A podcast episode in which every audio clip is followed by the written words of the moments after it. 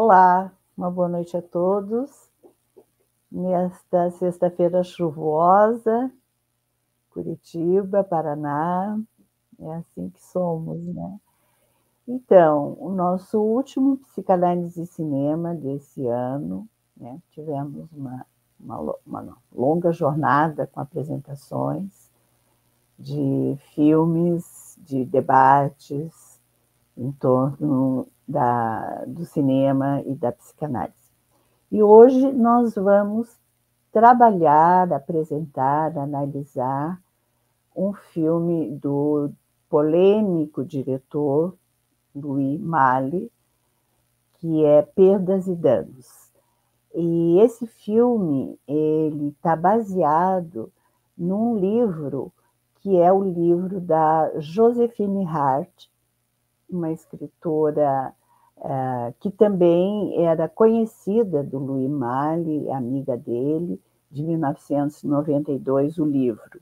O livro é da Mange, que a tradução acabou ficando para o cinema do filme é, Perdas e Danos. Então, hoje nós vamos falar do filme Perdas e Danos, de 1993. E esse diretor é, francês, que também muito polêmico, porque ele, em seus filmes, ele explorou muito os temas da pedofilia, do incesto, do suicídio, da liberação feminina. E nesse filme ele vai trazer uma peculiaridade, que justamente a peculiaridade está baseada nesse livro da Josephine Hart. É, a Josephine Hart é, tinha alguma relação com ele e encaminhou o livro para ele, meio um presente, assim, mandou de presente o livro para ele. E assim que o livro foi lançado, em 1992, e ele ficou encantado com o livro, com a história do livro, e já começou a procurar e se organizar e e, e iniciar o projeto, então, para o filme. A Josefine Hart também participa do roteiro, e, e bom, e é um filme que muitas pessoas, né, muito que eu li, muito que eu pesquisei, muitas pessoas é, falando sempre que é um filme muito triste, que é um filme muito difícil, é um filme peculiar, realmente, né? É um filme de, de uma questão de imoralidade, e isso me deixou bastante intrigada. Então, é um filme fantástico, poético ao mesmo tempo. Então, é, é, podemos pensar que o que muitas vezes a tragédia né, pode oferecer de de mágico e de poesia. E, para complementar a nossa noite curitibana com chuva essa sexta-feira, nós mais uma vez estaremos aqui com o nosso querido e grande, grande conhecedor de cinema, Andrei Luna Giron. Cadê você, Andrei? Olá, Olá Andrei. Uma boa noite. Mais uma vez aqui, né? Um prazer, uma honra, seja muito bem-vindo.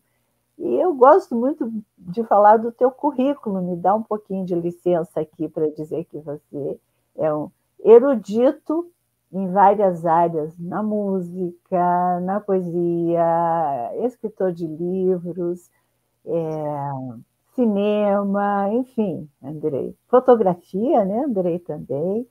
E o Andrei também, ele está todas as todos os sábados das, das 17h30 lá no Museu Viário, aqui em Curitiba, no Cine Clube do Museu Viário, fazendo uma apresentação de filmes, filmes raros, né?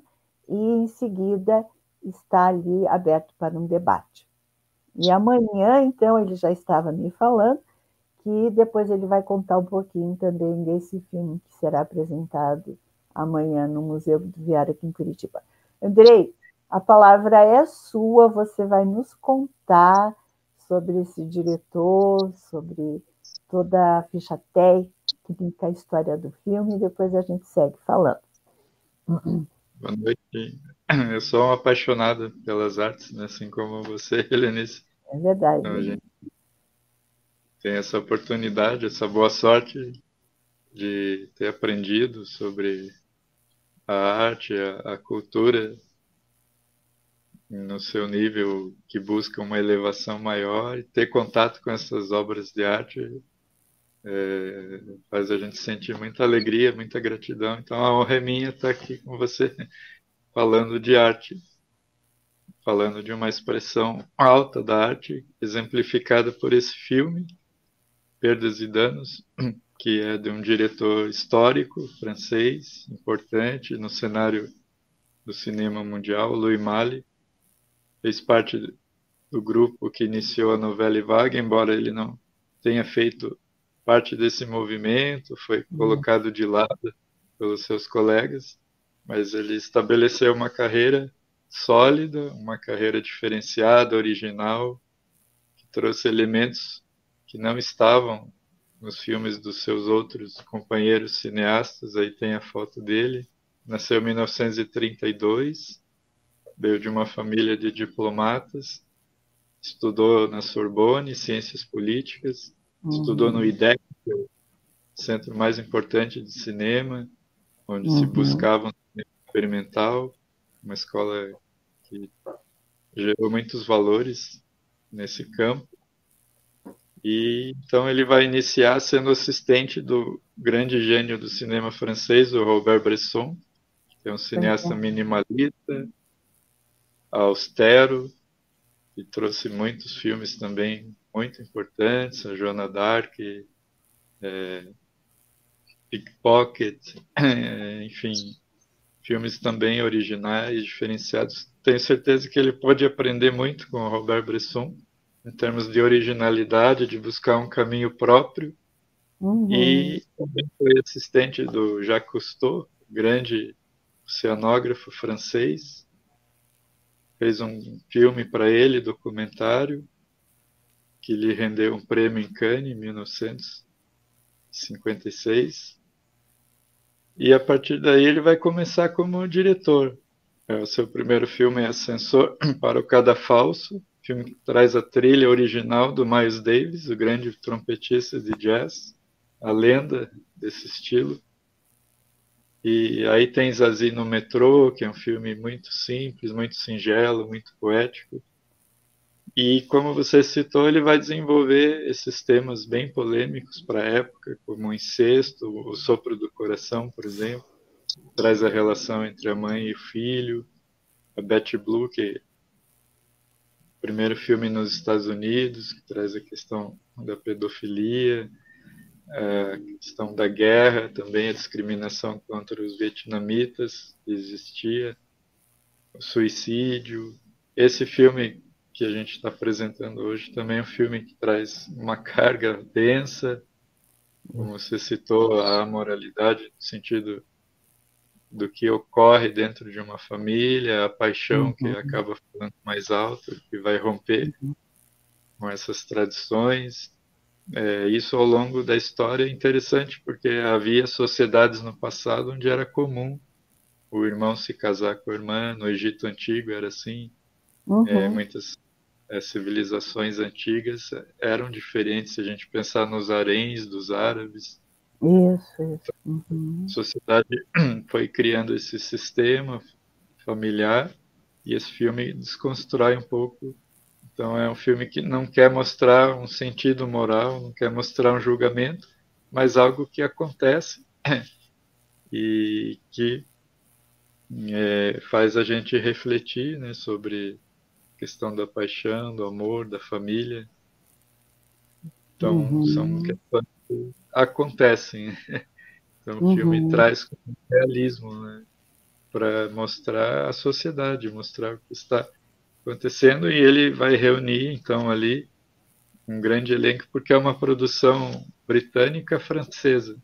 Isso. Uhum. Vai buscar a Juliette Binoche, que já era consagrada atriz francesa, Era a atriz mais bem da França.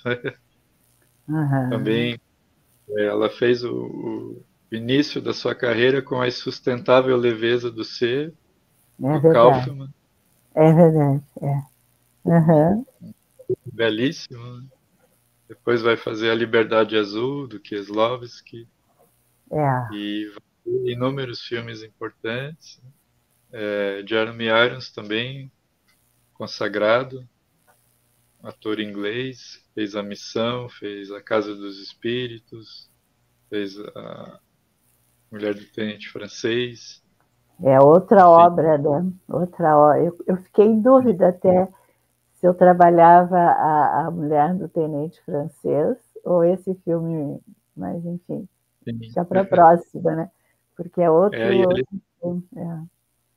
Nativa ainda, produzindo bastante. Muito. Venceu muito. o Oscar. É, Juliette também venceu o Oscar. Paciente o, inglês. O Jeremy recebeu no reverso da fortuna, né? O Oscar parece. Isso. É, Isso. Né? É, foi. Uhum. Ele fez muitos clássicos importantes. A Miranda Richards também faz uma coadjuvante e tem um grande talento. A trilha do Zbigniew Preisner, um compositor que trabalhou nessa época em muitos filmes importantes. É, e o Peter Biziu, fotógrafo, ganhou Oscar em Mississippi em Chamas, fez Nove e Meia Semanas de Amor e outros filmes também muito ricos, muito importantes. E o Louis Malle aqui está no final da sua carreira, ele vai produzir apenas mais um filme em 93, que é o Tio Vani em Nova York, baseado na peça de Tchekov. Ele uhum. fez documentários também, um na China, que é considerado uma obra-prima, filmes experimentais como Meu Jantar com o André, uhum. que é um filme passado numa sala de jantar com improvisos entre os atores filme belíssimo também. E então construiu uma carreira à parte da novela vague, mas muito consistente, trazendo esses temas polêmicos, mas que traz motivos de reflexão, não só na sociedade francesa, que é muito rica em termos de cinema, mas no mundo inteiro. O cinema francês se tornou universal, influenciou o mundo todo, Claro que o cinema é uma arte que tem um intercâmbio muito rico, então um acaba influenciando ao outro.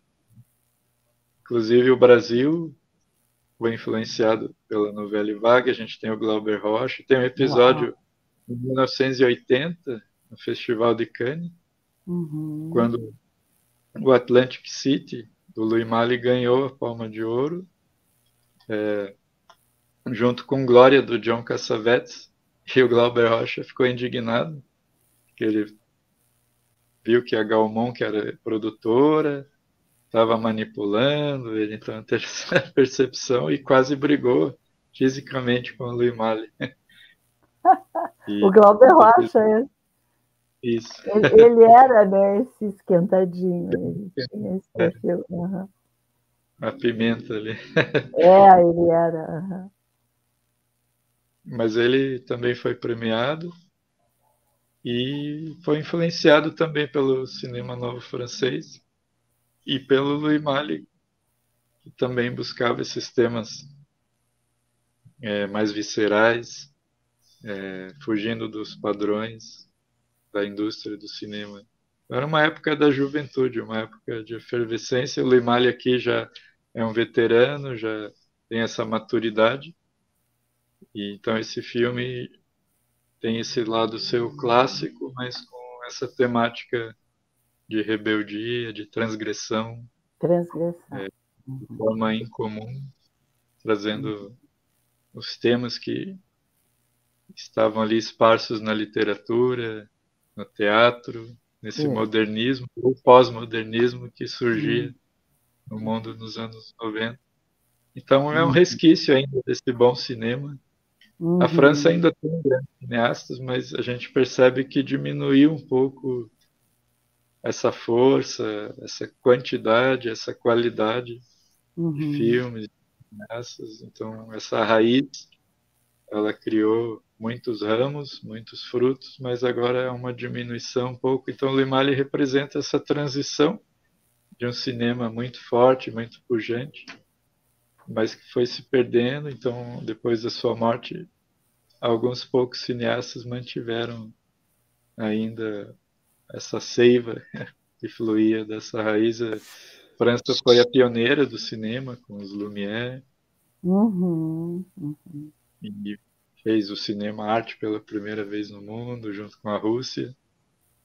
E é um centro cinematográfico importante. Então, é um grande modelo hoje esse filme para a gente poder discutir, refletir e repensar sobre essa arte do cinema. Né? Hum, com certeza.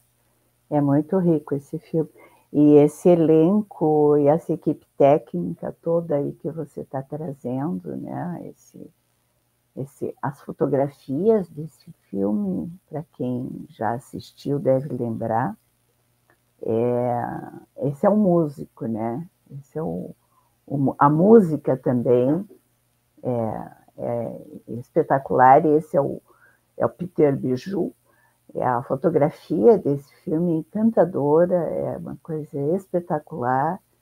Então, uma equipe técnica assim de de altíssimo nível que ele selecionou, né? Então é uma coisa impressionante. E eu li, eu estava assistindo algumas coisas que eu também pesquisei.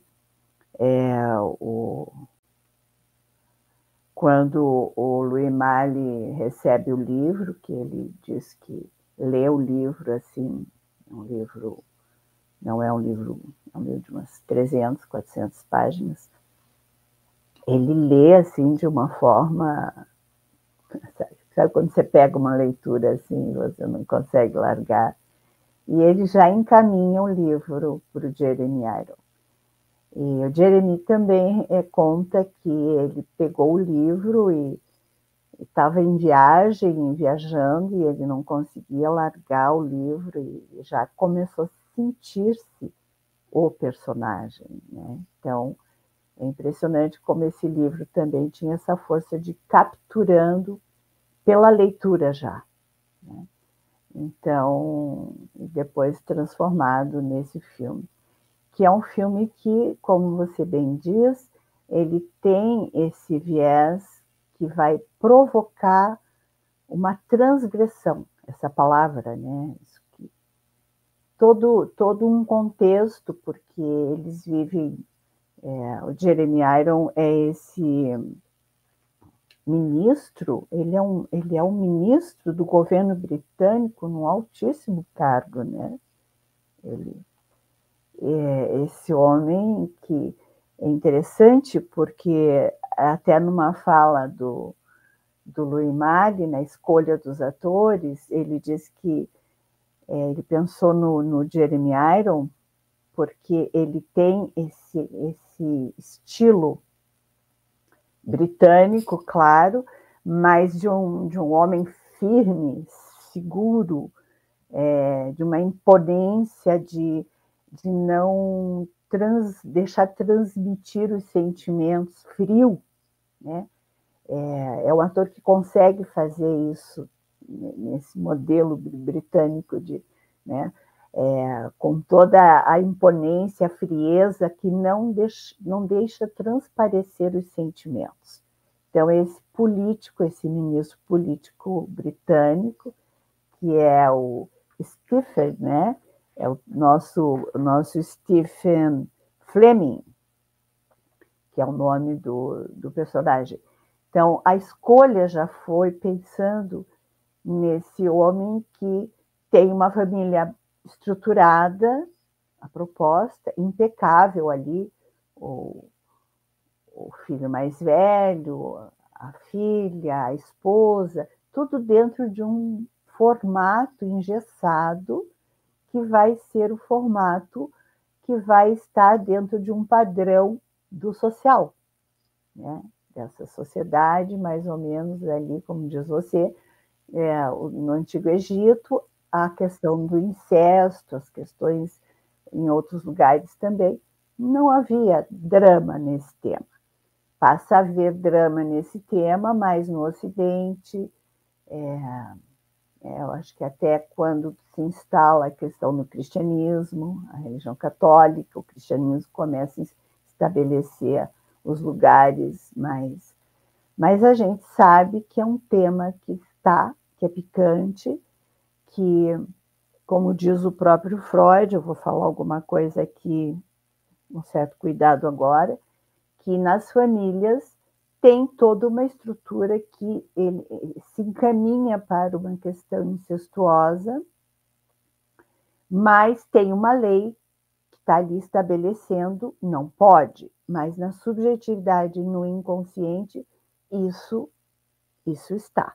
Né? A questão do Édipo, as questões edípicas, é, isso, isso atravessa, porém tem uma lei, não pode. Não pode acontecer. Tem um não, né? uma censura.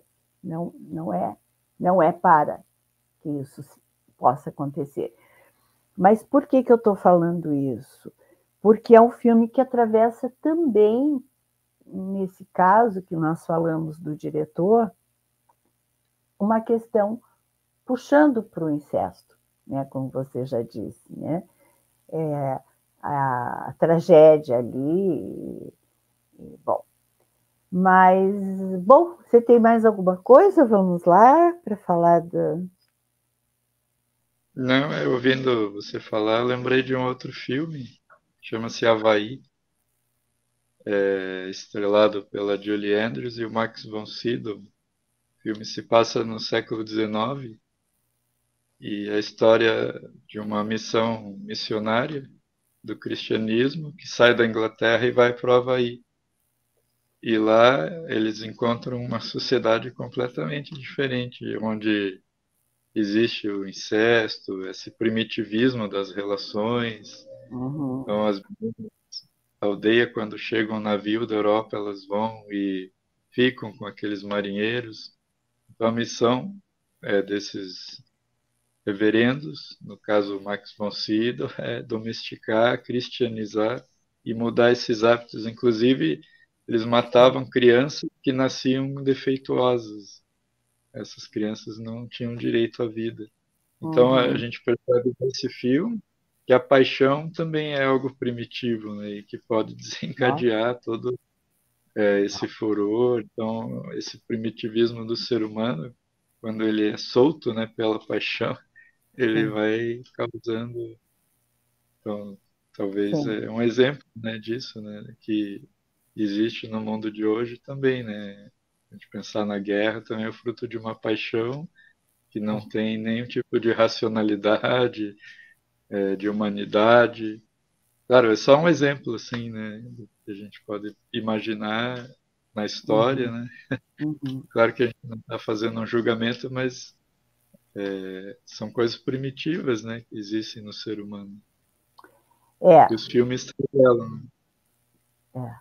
É. É, não dá para confundir né, paixão, patos, né, patologia, patos, patologia, paixão, do tema do amor. São coisas que andam em caminhos paralelos, que podem se encontrar, né, muitas vezes um casal se encontra pela paixão e transforma essa paixão num amor. Aí é uma outra conversa. Né? Mas, bom, então, eu procurei bastante coisa para tentar, claro, né, falar desse filme, pesquisei, gosto muito de fazer isso, faço com muito prazer. É, e aí eu encontro muita coisa falando assim sobre esse filme. Até vou ler uma frasezinha aqui de, um, de uma pessoa que faz um comentário. Ele vai falar: o filme é completamente amoral e, infelizmente, não, não dá para procurar outros meios é, para tecer comentários sobre esse filme. É, bom, essa frase eu achei bem interessante porque essa frase ela condensa a maioria das frases e dos comentários que eu encontrei considerando tristeza, né? É triste, é dolorido, né? E, e aí, quando eu enviei o link para uma amiga, ela respondeu, ela já assistiu o filme e respondeu uma frase que a personagem Ana pronuncia, né? Cuidado, pessoas sofridas são perigosas, pois sabem que podem, pois sabem que estão para sobreviver. Mas, bom, então, é, quem assistiu o filme vai acompanhar um pouquinho o que nós estamos falando, e quem não assistiu, eu recomendo que baixe o filme, tá um pouco, não está tão fácil assim. Ele estava, é, eu vi na Prime há um tempo atrás, há pouco tempo. Aliás, eu tenho o filme, eu assisti o filme que eu tenho, mas eu vi na Prime e de repente saiu. Mas é bom. Então, é uma obra-prima, sem sombra de dúvida. É um filme que ele vai por esse viés escandaloso, mas é uma obra de arte em todos os sentidos. Eu acho que Louis Malle nos surpreende mais uma vez e ele consegue transformar né, é, coisas sofridas, doloridas, com temas tão né, pesados, com de uma forma poética, de uma forma tão, tão interessante como ele vai fazer a direção desse filme. Aliás, eu também encontrei, acho que é na Netflix, é, uma série chamada Sucessão. A série está na Netflix, que é a série baseada no livro da Josephine Hart. Tá? Então, quem não encontrar o livro, o filme, pode assistir a série, ou está na Prime ou está na, na, na, Netflix, eu não tenho bem certeza. Eu até comecei a assistir e, e eu recomendo, então, teria esse caminho para assistir a série, uma série curta sobre o livro da Josefine Hart, está bem fiel ao livro. Mas a escolha, voltando um pouco, a escolha dos atores do Jeremy Iron e da Binochet, Binoche, Binochet, eu tenho uma dificuldade com pronúncias assim, às vezes me... Bom, é, que tem uma química impressionante nesse, nesse casal. Né? É incrível a química que se instala desde o primeiro momento em que eles se conhecem. É incrível. Então, é, eu vou começar, a Carol vai começar a colocar as cenas e a gente vai falando do que é possível falar sobre esse filme. Aqui, então, aqui já se instala essa o primeiro encontro deles é um tipo vernissage e é, ele está num canto da sala e ela num, numa outra ponta, e é como um imã, assim, eles se aproximam, se atraem, mas tem alguma coisa que é impressionante, quem for assistir o filme, já pre prestem atenção nessa foto, que ela tem um olhar que é um olhar que capta postura é um olhar que é fulminante e esse olhar dela é, é, ele é, é, extremamente assim envolvente, capturador. Agora me fugiu até a outra palavra que eu já tinha pensado, mas é um olhar que ela aqui no olhar dela ela captura ele. E esse olhar perdido, esse olhar vago, esse olhar triste, que é o olhar da personagem Ana, que é essa garota que estará aí para fazer toda essa história que a gente vai falar agora. Então, aqui na cena é um encontro, então, é um olhar fulminante. Ela tem um olhar fulminante. E ele é capturado aqui nesse primeiro encontro, então, pelo olhar dela. Ele, então, é o Stephen e ela é a Ana. Podemos seguir, Carol? Bom, a partir desse olhar, eles, eles já começam a, a marcar encontros, tem muita coisa ainda que acontece, mas aí começam as cenas é, de, uma, de um erotismo, de um encontro de muita atração, muito, muita, muita atração, encontros é, devoradores de, de, uma intensa voracidade né, é, sexual mesmo, de muita voracidade. E é curioso porque esse casal, eles não falam, eles não, não têm muitas palavras, eles estão se devorando nesse, nesses encontros que vão se dando a partir do momento em que eles têm esse primeiro encontro ali naquele, naquele momento, naquele vernissage. Pode seguir, Carol. Bom, aqui então ela já está, a Ana foi apresentada para a família, porque ela é a namorada do filho do Stephen, que é o Murphy. O garoto se chama Murphy. Martin, desculpa. Martin Fleming é o filho do, do Stephen Fleming. Então, ela, a Ana já é a namorada do filho e os dois se encontram socialmente, se encontram dentro da casa do casal muitas vezes e, e os dois sempre com olhares muito é, assim fulminante um para o outro diante do cenário familiar. Essa é a esposa do a Miranda Richardson, que faz a, a Ingrid, que é a esposa do, do então do Stephen, né? E a, a esposa do Stephen, ela faz um comentário de uma intuição feminina, por exemplo. Ela diz que ela não consegue entender essa garota, Ana, ela sente que tem algo estranho, algo muito estranho nela, e que a presença dela incomoda.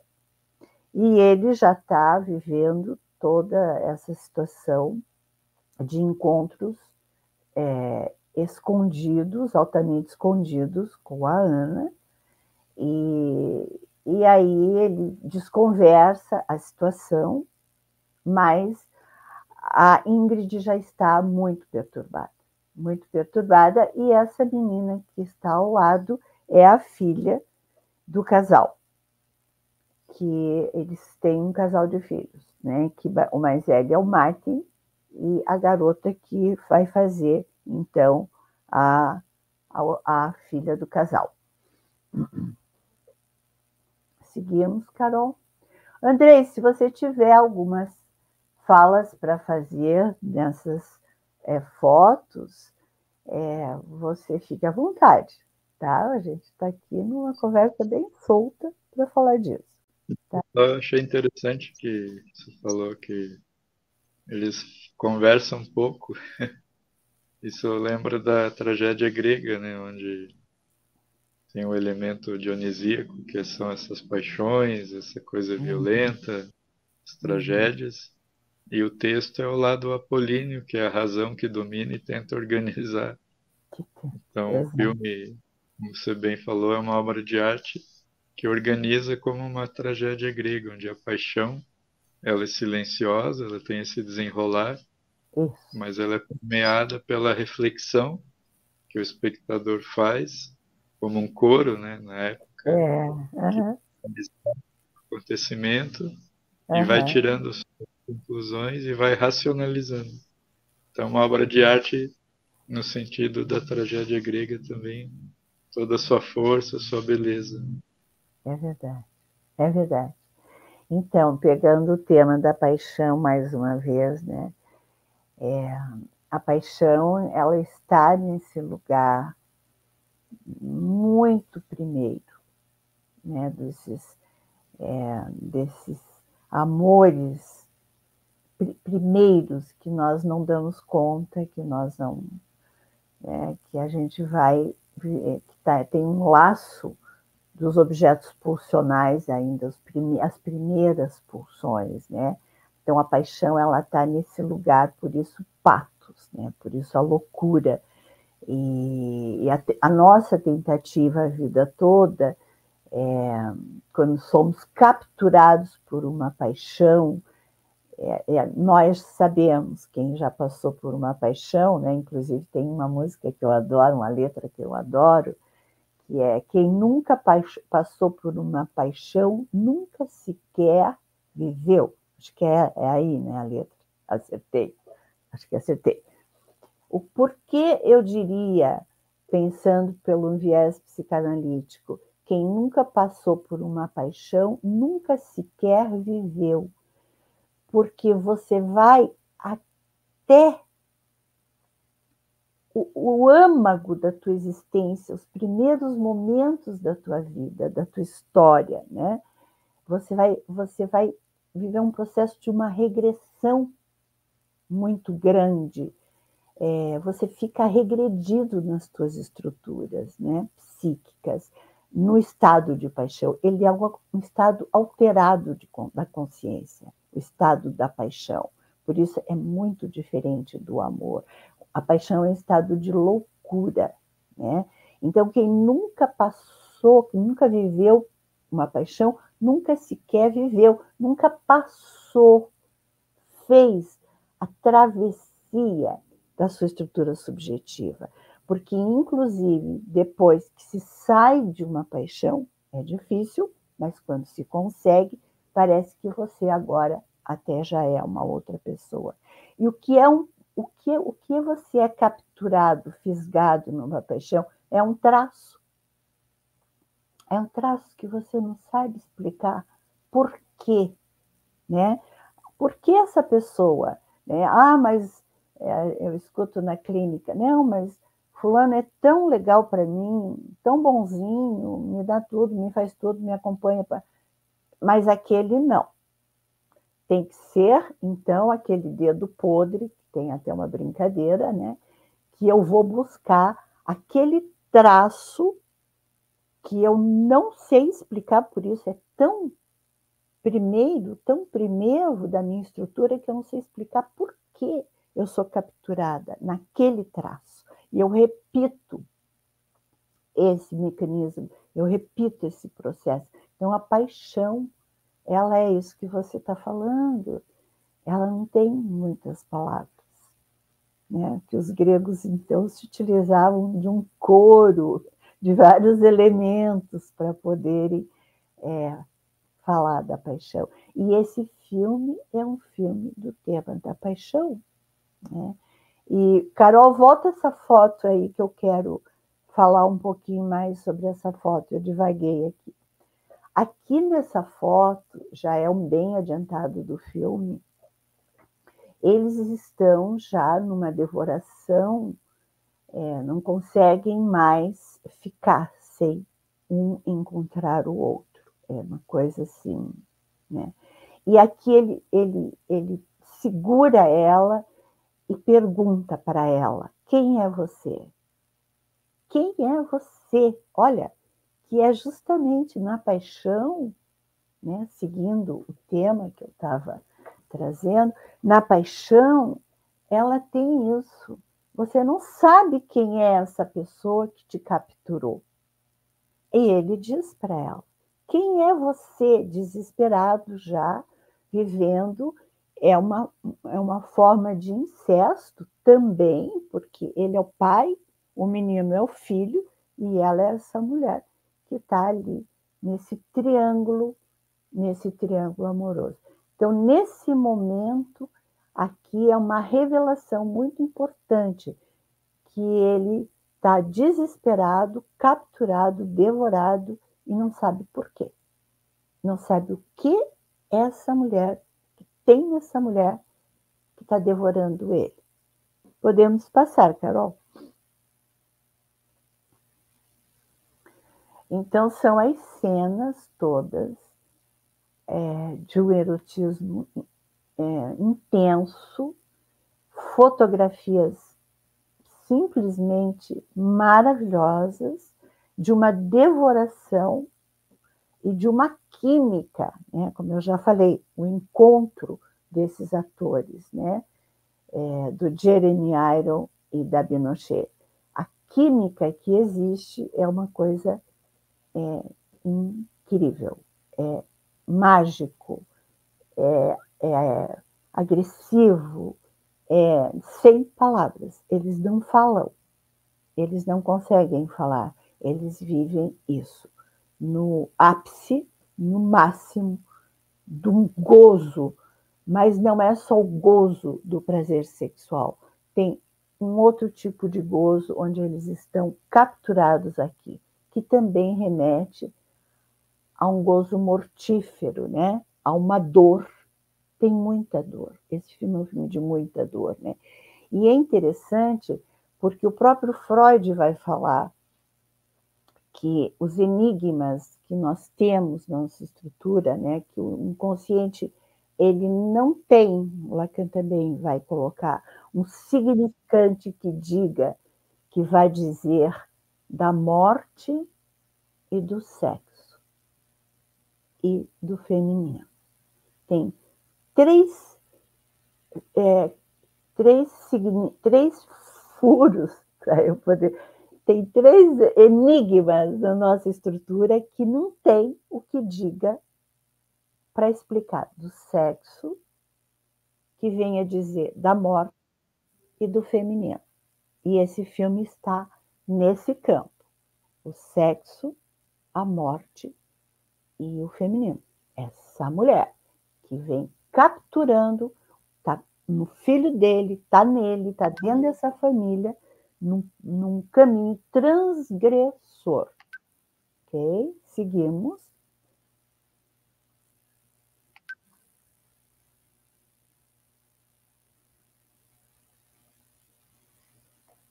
Então, né, quem assistiu o filme também vai poder entender o que eu estou falando aqui. Quem não assistiu, se o filme não estiver, vai ver a, a série Sucessão. Não, desculpa, não é sucessão. Não é sucessão. Sucessão é uma outra série. Ai, agora me escapou o nome da série. Carol, você conseguir ver para mim o nome dessa série, que é do filme, eu tô, falei errado. Inclusive, a, a série Sucessão maravilhosa, eu também recomendo. eu, eu, tô, eu quero o nome do, da série, mas depois eu falo. Está na Netflix. Agora não me. Bom, vou voltar aqui. Não é Perdas e Danos, é, é baseado no livro Perdas e Danos, o nome da série, mas eu. Ai, não me lembro. Bom, é, então ele, é, ela vai com o seu é, com o filho, com o namorado, que agora já estão noivos, pensando em se casar, para Paris. E ele tem, ele, ele cria né, esse ministro inglês, né, ele cria um, uma viagem de negócios para explicar em casa, mas na verdade ele vai lá fazer a viagem de negócios, mas ele toma um trem e vai para Paris também. E quando ele chega, quando ele chega em Paris, ele vai atrás do hotel onde o filho e ela estão e telefona para ela dizendo: Eu estou aqui, quero que você desça agora. E, claro, sem muitas palavras, encostado no muro de uma casa à luz do dia, eles transam de uma forma, como sempre, ardente, intensa, desesperadora, devoradora, Eles estão nessa loucura a dois, né? que é quase é mais um tema da psicanálise, mas é meio isso, assim, essa loucura que estão se devorando e não conseguem mais pensar em nada. Eles já estão assim absolutamente tomados por é, esse encontro, né, que está falando também de lutos, tá? Vamos lá, Carol.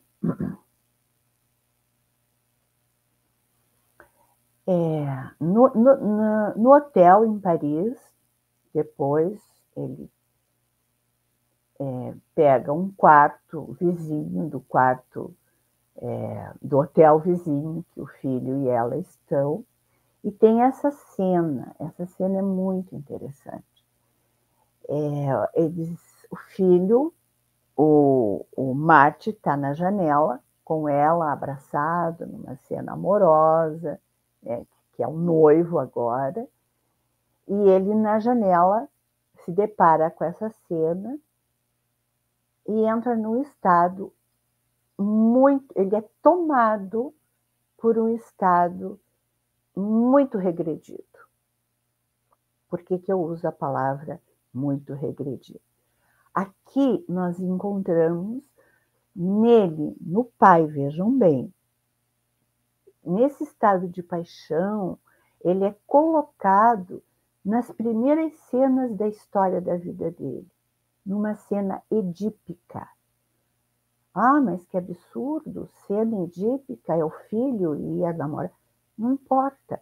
É um casal que faz simbolicamente na subjetividade dele, na história, né, edípica dele, está ali o papai e a mamãe e ele, o menininho, assistindo essa cena, ele de fora da cena, né?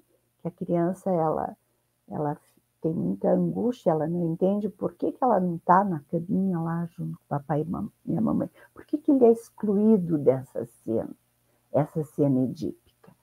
E aí ele, com o olhar até meio de reminiscência, como se ele tivesse voltado a alguma cena infantil, né, na, na foto, a foto de baixo, assim, esse olhar dele, meio de nostalgia, de uma volta, e em seguida ele se deita na cama numa posição completamente fetal. Ele está completamente tomado por esse luto por que eu uso a palavra luto? Porque nós estamos vivendo os lutos desde o momento em que nós acordamos. Né? Nós não, não precisamos é, só, não é precisamos, né? Nós não estamos vivendo só os lutos é, porque perdemos um ente querido. Esse talvez seja um dos piores lutos de, da nossa existência, da nossa história nessa vida mas é, é, os lutos é desde a hora que você nasce, você já tem que cortar um cordão umbilical, processar essa separação da mãe e começar a viver as, a, os lutos que vão se dando, né? E ritos de passagem, mas perdeu, tem que elaborar mais um rito de passagem, é, início da escolaridade, e ritos de passagem, é, sei lá, faculdade, ritos de passagem, casamento, tem que deixar a família e viver com outra pessoa. Todos os lutos e mais lutos, às vezes, é, perda de uma estrutura financeira, né, uma, uma queda financeira na história do, do sujeito. Lutos. Nós estamos processando e vivendo lutos o tempo todo, o tempo todo, o tempo todo. É um afeto que nos afeta e que às vezes a gente tenta viver um processo de negação a esses lutos. E ele está aqui numa cena edípica extremamente regredido. Então, voltando para o tema da, da paixão, essa paixão, esse pato essa loucura desse menininho agora olhando o rival, que é o próprio filho, enlaçado nos braços dessa mulher, que ele não sabe, ele pergunta para ela: quem é você? Quem é você? Que captura ele nesse lugar primeiro, primeiro da estrutura dele. Nem a esposa fez isso, porque com a esposa ele vive uma organização familiar, uma, uma questão do amor, uma construção, é outra história. Aqui ele é capturado dessa forma. Ele também, por que, eu uso também? Nós já vamos saber, está num processo de luto. Ele é capturado por essa. Por isso que eu disse, esse filme, ele não é um filme.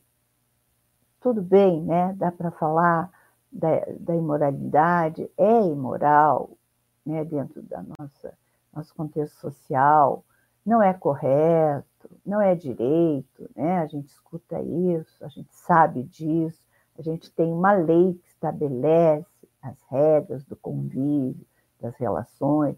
Não é moral um pai fazer isso. É imoral. Tá bom, mas por um viés psicanalítico, é, o tema da moral, eu, ela fica um pouco frágil. Por que frágil? Porque aqui nós estamos falando de estruturas primeiras, de estruturas subjetivas, de um trajeto pulsional difícil, muito difícil. E que todos nós estamos nisso. Né?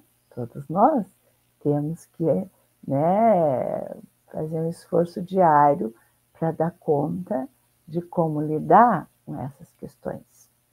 Muito é, acho que dá para pode, pode fazer uma reflexão sobre a paixão, que é um tema tão apaixonante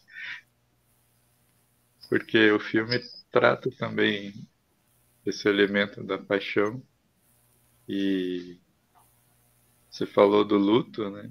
Talvez você estar vivo sem ter um tipo de paixão, mínimo que seja, é uma espécie de morte em vida também. Então a paixão ela é um impulso para você viver.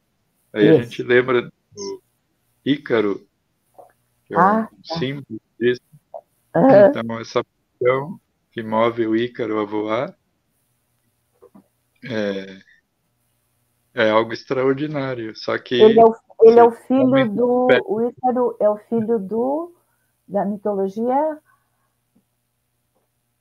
Ele, Eu não lembro, mas sei que Apolo não lembro, mas ele não pode chegar muito perto do Sol. Né? Essa é, é a regra. O pai dele, vamos pedir para Carol, Carol, descobre para nós lá quem é o pai do Ícaro, porque eu sei, só que não estou me lembrando.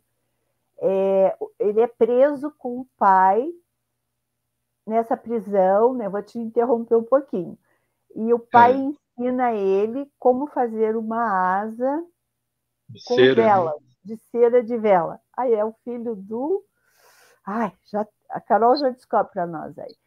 Aliás, a Carol descobriu, obrigado, Carol, é, o nome da, da série da Netflix é do Dédalus. Ele é filho do Dédalus, ó. Ainda bem que você não matou aqui. Ele, mas deixa eu só terminar.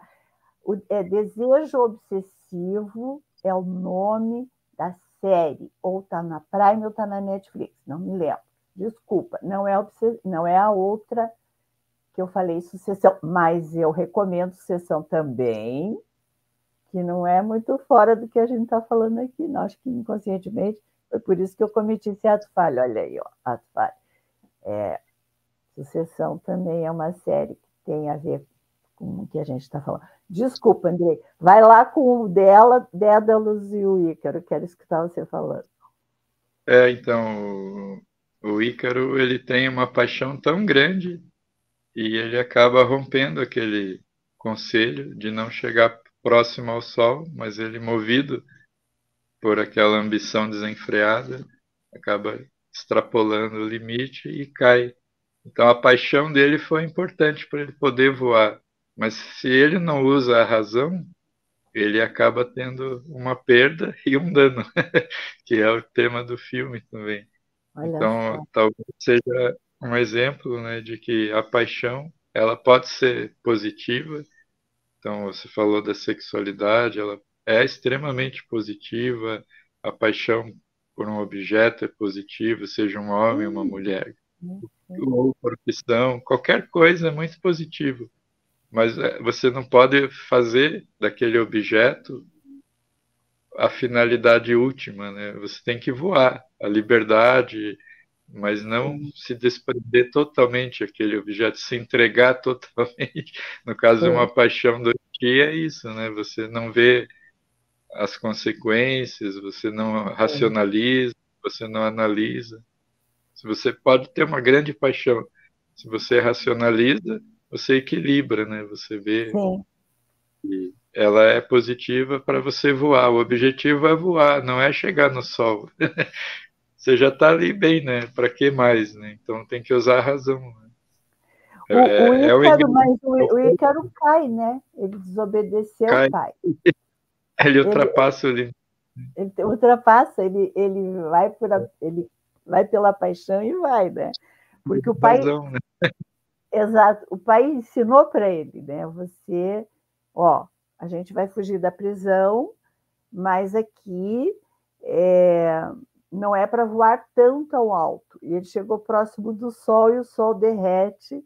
E ele tem até um lugarzinho chamado mar, mar de Ícaro, perto da Grécia, né? Que foi da lenda da.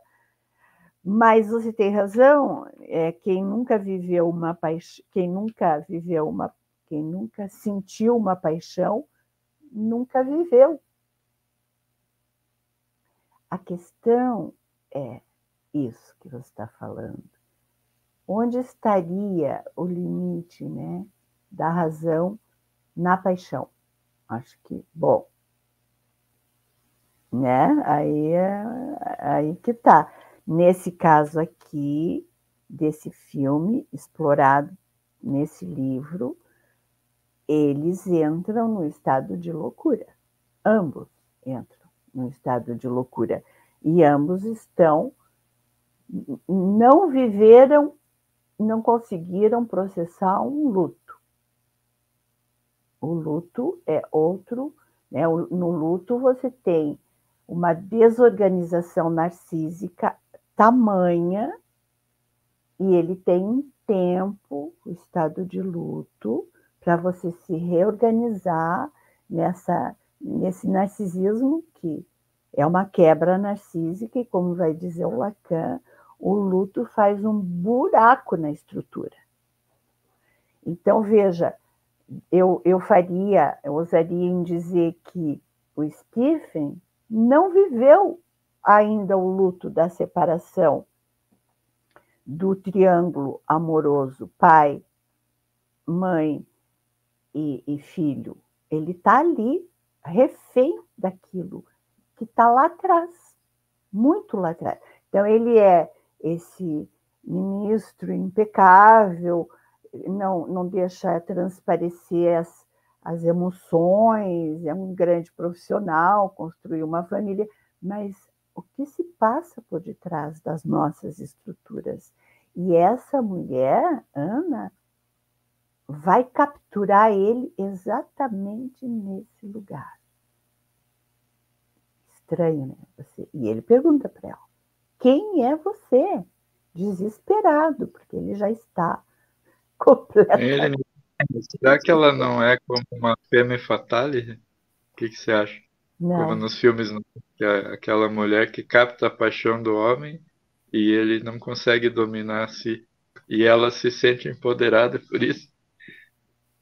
Não, acho que a femme fatale Bem boa essa tua colocação.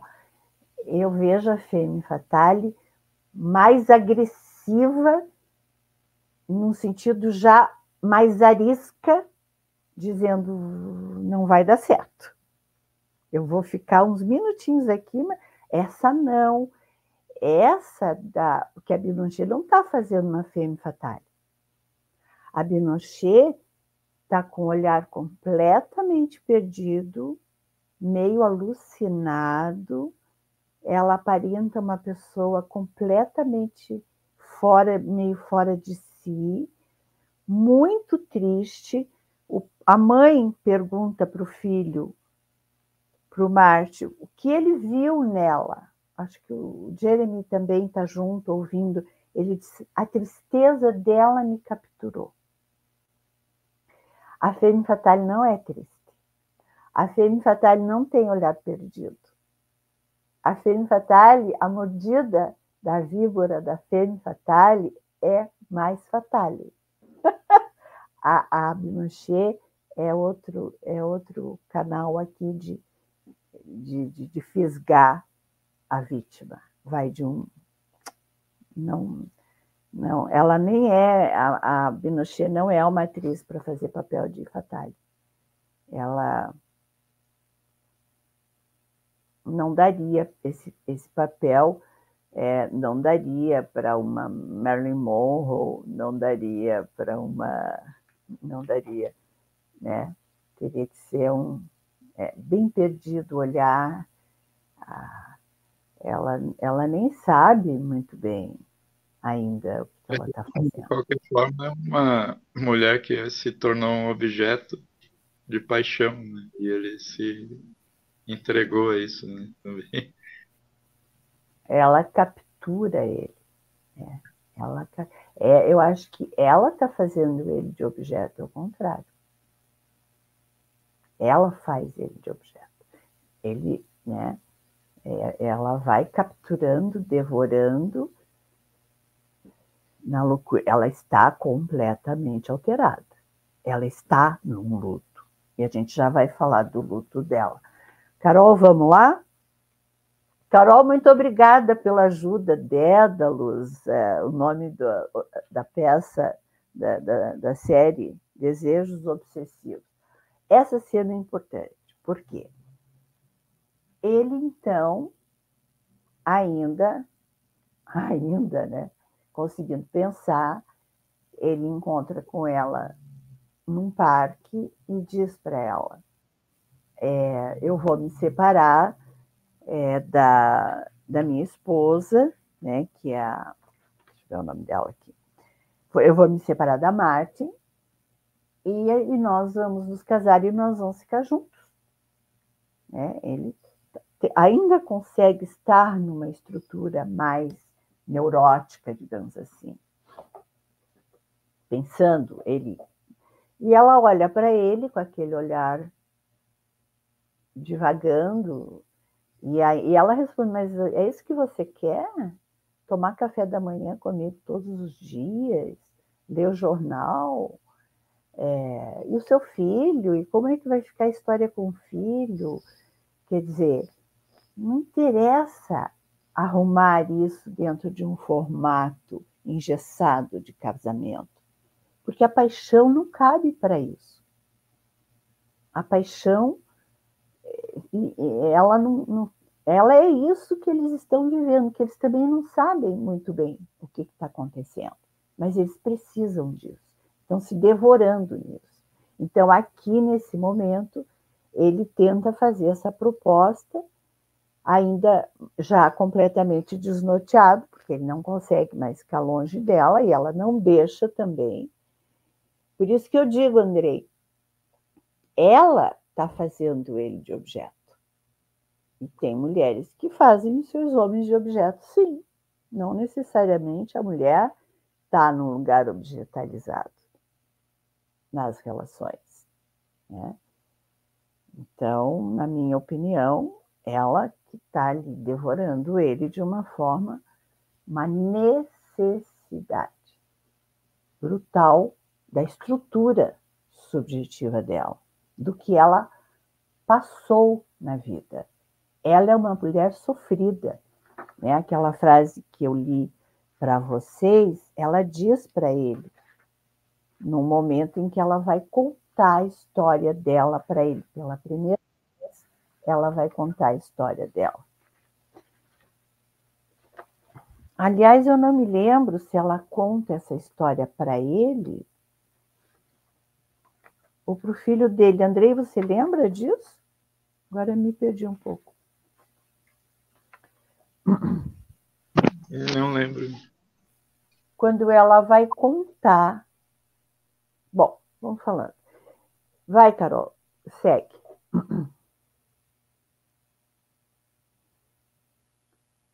Ah, tá. Mas antes disso, ela conta para ele. Pode deixar essa cena aí.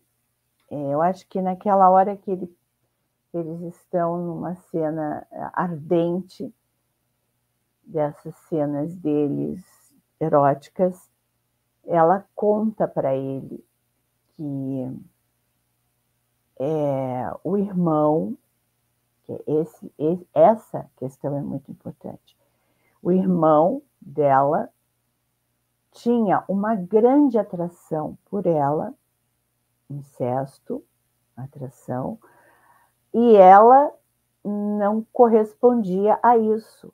E ele a procurava muito, e numa noite ele bate desesperadamente a porta do quarto dela e quer entrar, e, e tem falado dessa atração, desse desejo por ela, e ela rejeita, recusa, e logo depois disso ele se joga e se mata.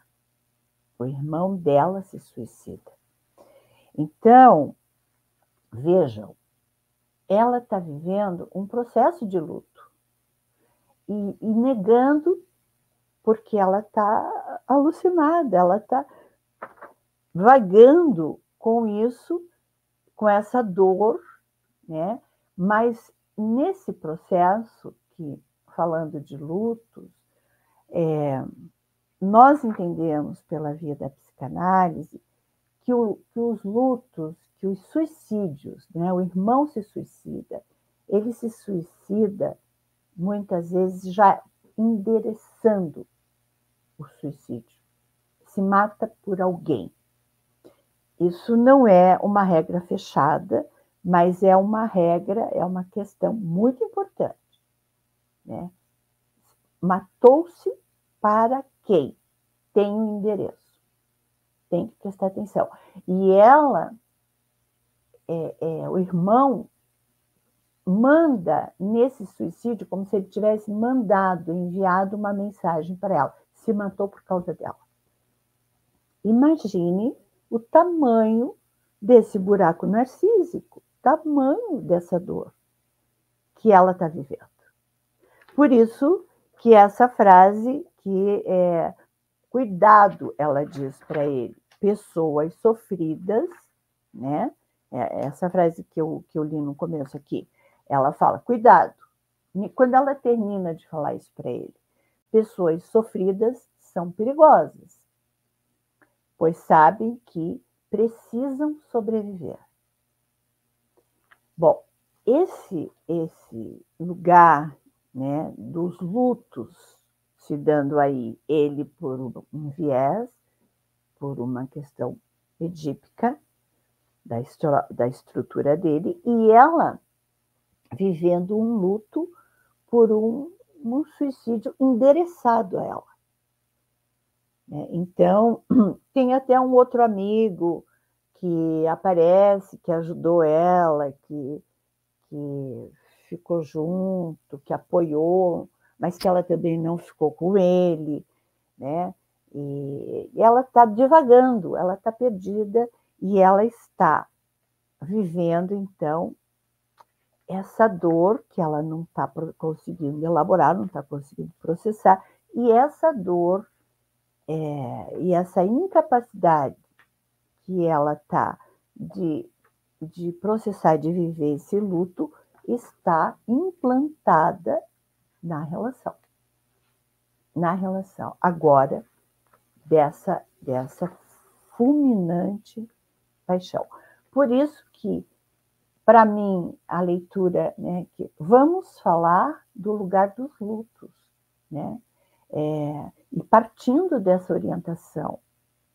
E lembrando aqui que o Freud, ele tem um livro, um, um texto magnífico de 1917 chamado Luto e Melancolia.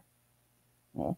E, e, ele vai dizer nesse, nesse livro, nesse texto dele, é de 1917, quem tiver interesse em procurar, ele vai dizer que quando a pessoa está em estado de luto, ela não consegue amar. Ela, ela não consegue amar. Né? Então, é, não é do tema do amor que está se falando. Porque o tema do amor, o Jeremy provavelmente vive naquele casamento, um pouco sem já né, de alguns anos, com filhos adolescentes, filho adulto, etc.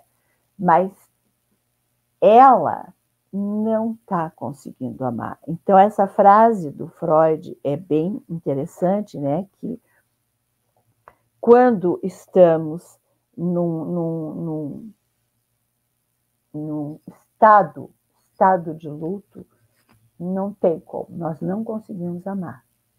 Né? E, e aí ela está completamente tomada, então, é, por essa angústia que também não está conseguindo processar, não está conseguindo elaborar, e está no acting out. O que, que é um acting out? Agindo, atuando, atuando.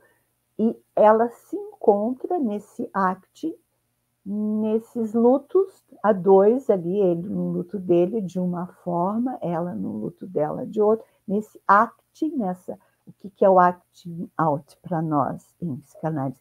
É a cena, o cenário, né? Então, é, é, foi criado ali uma, um teatro, uma cena com essa devoração, com essa paixão enlouquecida, envolvendo o sexo, a morte e o feminino, o feminino dela, né? nessa devoração.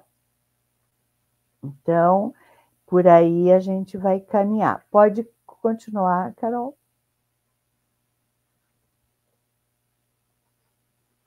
Aqui é a mãe dela, quando já noivos, eles estão ali celebrando, as famílias se encontrando, e essa é a atriz que faz a mãe dela. Essa atriz é uma atriz francesa, que inclusive é, a Leslie Caron, né, é, Andrei? Que o, o até o, o, Leslie Caron, essa atriz, que o, o Mali fala que era uma atriz, que é uma atriz que estava um pouco sem trabalhar e tal, e que ele gostava muito dela, uma atriz francesa, Leslie Caron. Não sei se é francesa. Ela foi muito famosa. Né? Foi muito famosa, né? É, então ele convida ela porque ele também era muito amigo dela e tal. É, eu ouvindo o Mário falar, ele fala dela, assim, que ele admira muito, mas ela é uma ponta muito pequena, né? Então tem essa cena da, de uma família normal, é, uma estrutura burguesa, mamãe, papai, filhinha, a noiva do, do, do filho, agora a mãe, né? Todo o cenário muito perfeito, ok, né? Vamos lá. Mas o que se esconde por detrás disso, desse pulsional, dessa paixão, que é o que interessa aqui. Vamos lá, Carol. Ah, não, volta, volta, volta. Eu achei que podia ter a cena do carro. Então, essa mãe vai falar para ele: ela percebe tudo. É outra mulher né, ali, está fazendo a Elizabeth, a, a Leslie Carol faz a Elizabeth. Ela percebe tudo. E, ela, e ele dá carona para ela depois desse jantar, desse encontro. E no carro ela diz para ele que ela gostaria muito que a filha fosse encontrasse paz.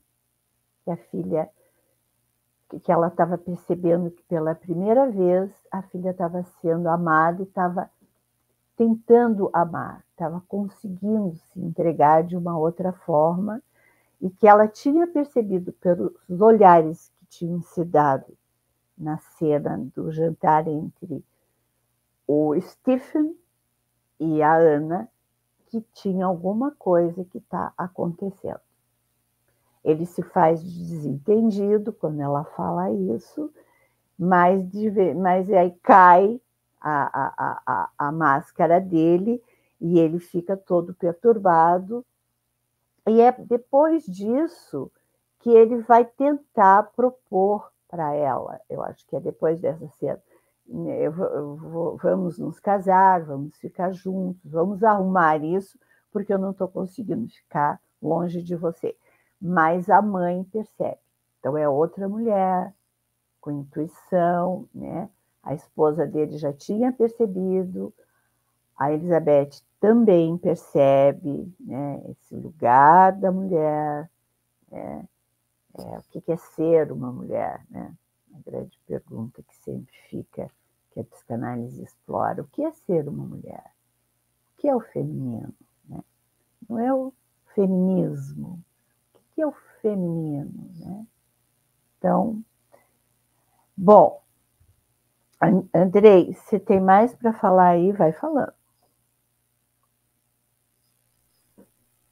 Não, só uma reflexão, mais uma vez, sobre a questão da paixão. A gente observando o filme, faz a reflexão de que quando a gente se perde numa paixão, o nosso eu também fica é, afogado. A gente perde o controle da nossa é. vida e das consequências que isso pode trazer. Então é muito danoso, né? Essa é. paixão que é entregada e como se nós deslocássemos o nosso eu para o outro, né? Então a gente perdeu o nosso eu. Ao mesmo tempo, se a gente fica preso também só no nosso eu, a gente perde a paixão. Então é, é uma busca incessante é. por esse equilíbrio, né? Que não é fácil, é uma espécie de luta. Uma dialética, né? Então é, é importante não perder o eu, porque é esse eu que é a nossa fortaleza, né? Onde a gente se encontra talvez seja o nosso local sagrado ou hum. verdadeiro que não deve ser entregue totalmente né, por uma paixão. A gente tem que preservar a nossa segurança interior. Aqui que existe né, a nossa raiz, a nossa força, a nossa felicidade, né? em suma. Né? Então, a partir daqui que a gente tem que dominar as paixões para alimentar também o nosso eu e ao mesmo tempo não ferir a outra pessoa. Né? Sempre causar a felicidade nossa e a do outro. Né? É, é uma mas... percepção desses é. personagens. São muito ricos em modelos assim. Para poder, poder nos colocar diante dessas perguntas. Né? Mas aí, Andrei, eu eu concordo com você, mas eu acrescentaria que, dependendo do lugar subjetivo que a paixão vai tocar e da estrutura desse sujeito, não tem como racionalizar. A gente ouve muito, matou, se matou. O irmão dela se mata por uma paixão. O irmão dela, da Ana, está apaixonado por ela. Ele se mata. Então, é, vamos usar uma palavra que pessoas mais equilibradas, é uma palavra muito picante assim para psicanálise, talvez consigam, mas depende da estrutura do sujeito. Não teve agora esses dias uma reportagem bem esdrúxula o prefeito de uma cidade de interior, acho que, é, foi na casa da ex-mulher, deu 17 tiros, não matou porque eles se esconderam, porque ela estava com o um namorado. Prefeito da cidade. Você supõe que Roma, né? O cara... E na, e na, e na as tragédias gregas e na história da literatura, você, né, a, a Madame Bo, a Bovary, a outra lá, elas se mataram. Né? É a Bovary, a outra é a. Teve outra, todas, né? Então, é, é muito frágil. Vai mexer com corpo. A, a, a, Ana Karenina, a Karenina também se matou. É, olha, a literatura né, já está dizendo, porque esses escritores também estavam ali nesses estados, provavelmente. Né? Cinema, literatura, poesia. Vai falar desse lugar enigmático que nós não sabemos muito. A gente não sabe muito. É difícil, né?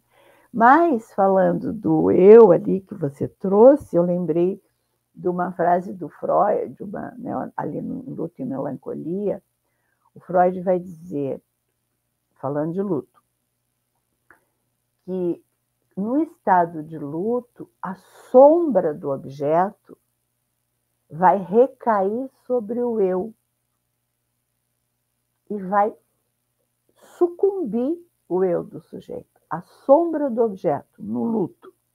Então, se a gente transportar essa fala que na paixão, um estado de luto, paixão considerada um estado de luto, a sombra desse objeto que provocou a paixão vai cair sobre o eu, vai fazer uma sombra, vai fazer um apagamento no eu. Apagou o eu. Né? Então, a pessoa fica só pensando naquilo, ela enxerga nos lugares a pessoa, ela não dorme mais, ela não come mais. E, para a psicanálise, esse estado de luto, esse estado de paixão, é um estado próximo, próximo, ao, semelhante a um estado de psicose. Há uma quebra narcísica, faz um buraco na estrutura. Quem é psicanalista, quem é psicólogo, vai saber, vai entender o que eu estou falando como suturar isso depois. Então, é um tempo, né? O Freud vai dizer, o luto tem um tempo, não se sabe, vai depender da estrutura de cada sujeito, mas ele não dá um tempo muito curto, não. Dois anos, dois anos e meio, três anos, para o sujeito se reconstruir. Mas tem lutos que nunca vão ser. Haja visto o luto do Stephen é um luto edípico de um menininho que vê a cena edípica ali na janela, que já está vivendo a cena edípica, mas não tinha visto. Né? E ele regride. E ele regride. Né? Por isso que eu digo, é uma loucura a dois. Mas, é, pode. Você tem mais alguma coisa para falar? Vai falando. Não, acho que é isso mesmo.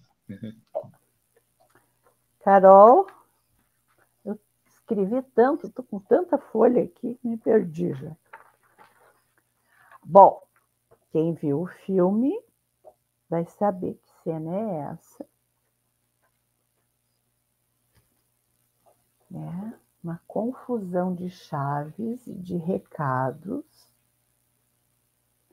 Um apartamento que estava é, com. Acho que ela alugou um apartamento, o casal noivo, o Marte e a Ana, os noivos, e estavam arrumando alguma coisa do apartamento, e, e veio uma mensagem que o gás estava precisando ser é, consertado, aqueles sistema de gás dos apartamentos antigos, né, na França. E ele tem a chave, ou pega a chave e, e vai. Né?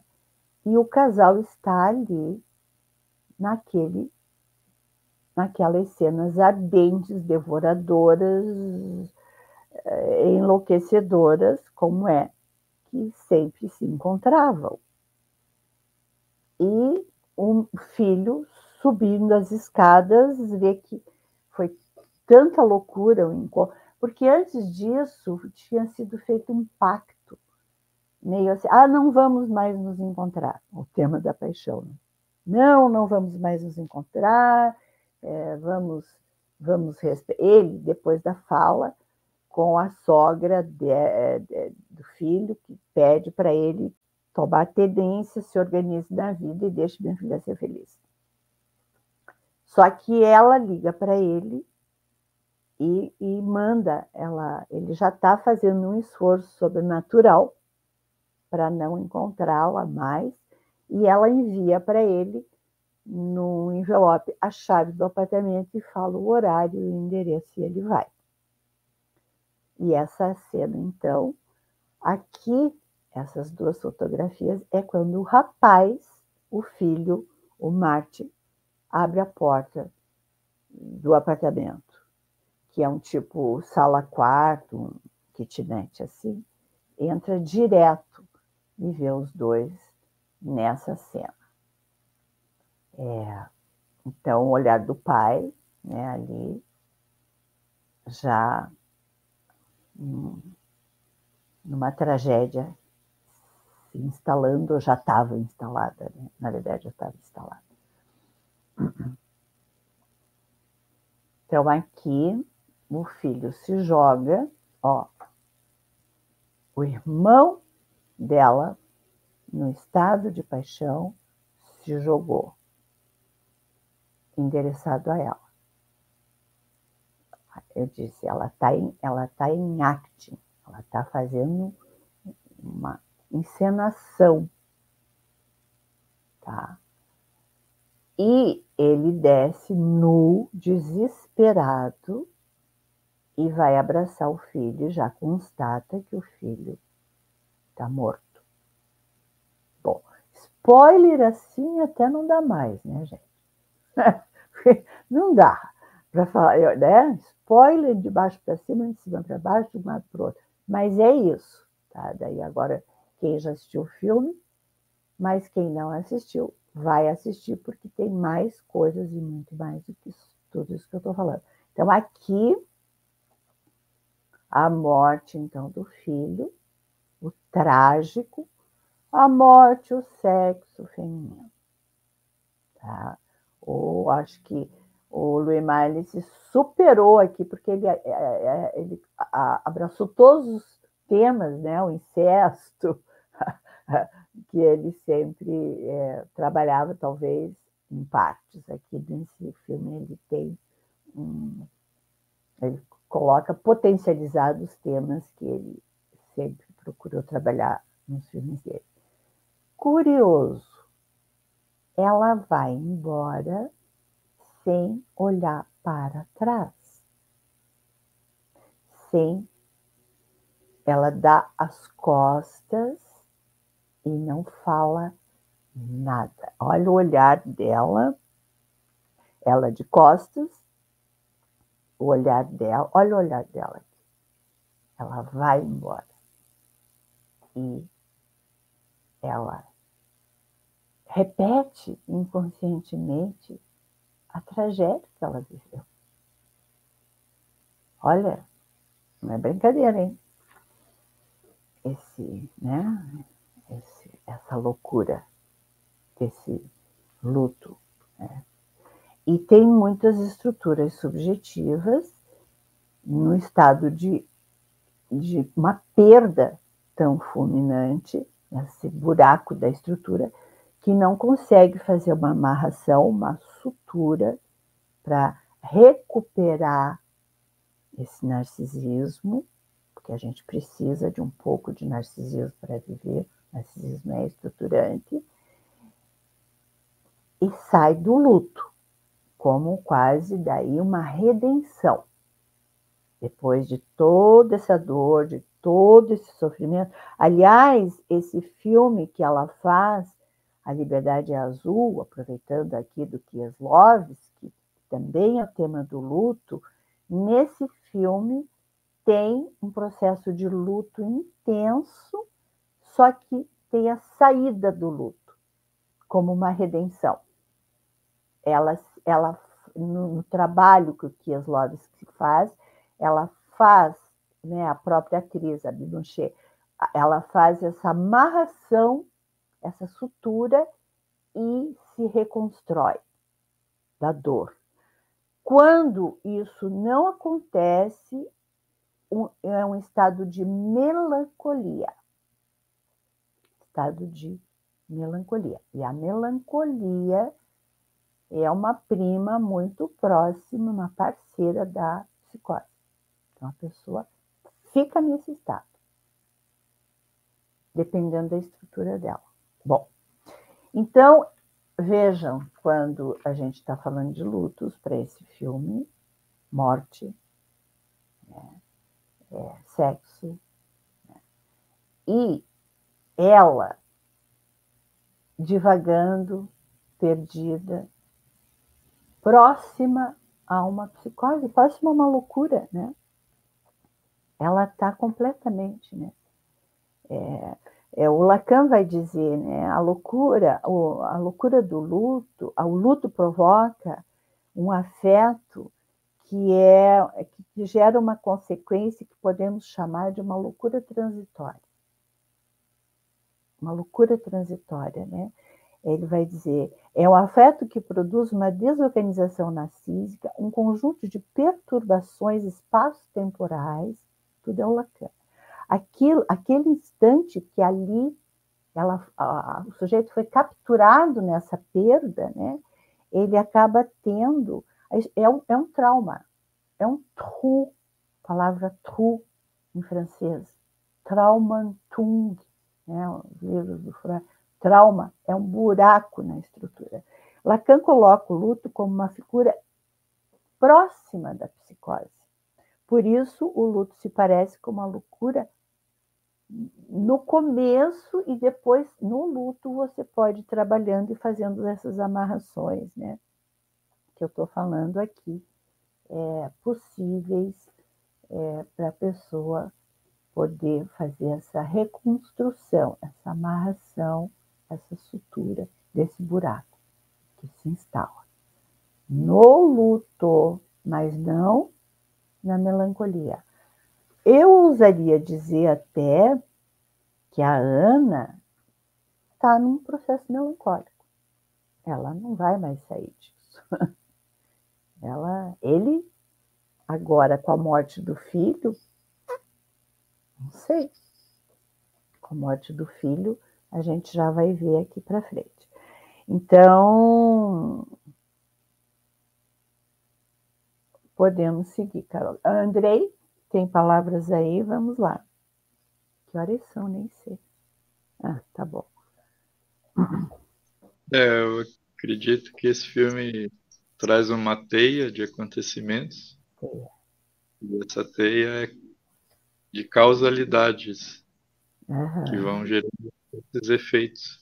Uhum. É, é uma reflexão, mais uma vez, sobre a paixão, que é algo que não dá conta da vida, ela não vai suprir a vida necessariamente, como a gente observou. A melancolia dela não foi suprida pela paixão, foi algo momentâneo, e no final ela não se restabeleceu.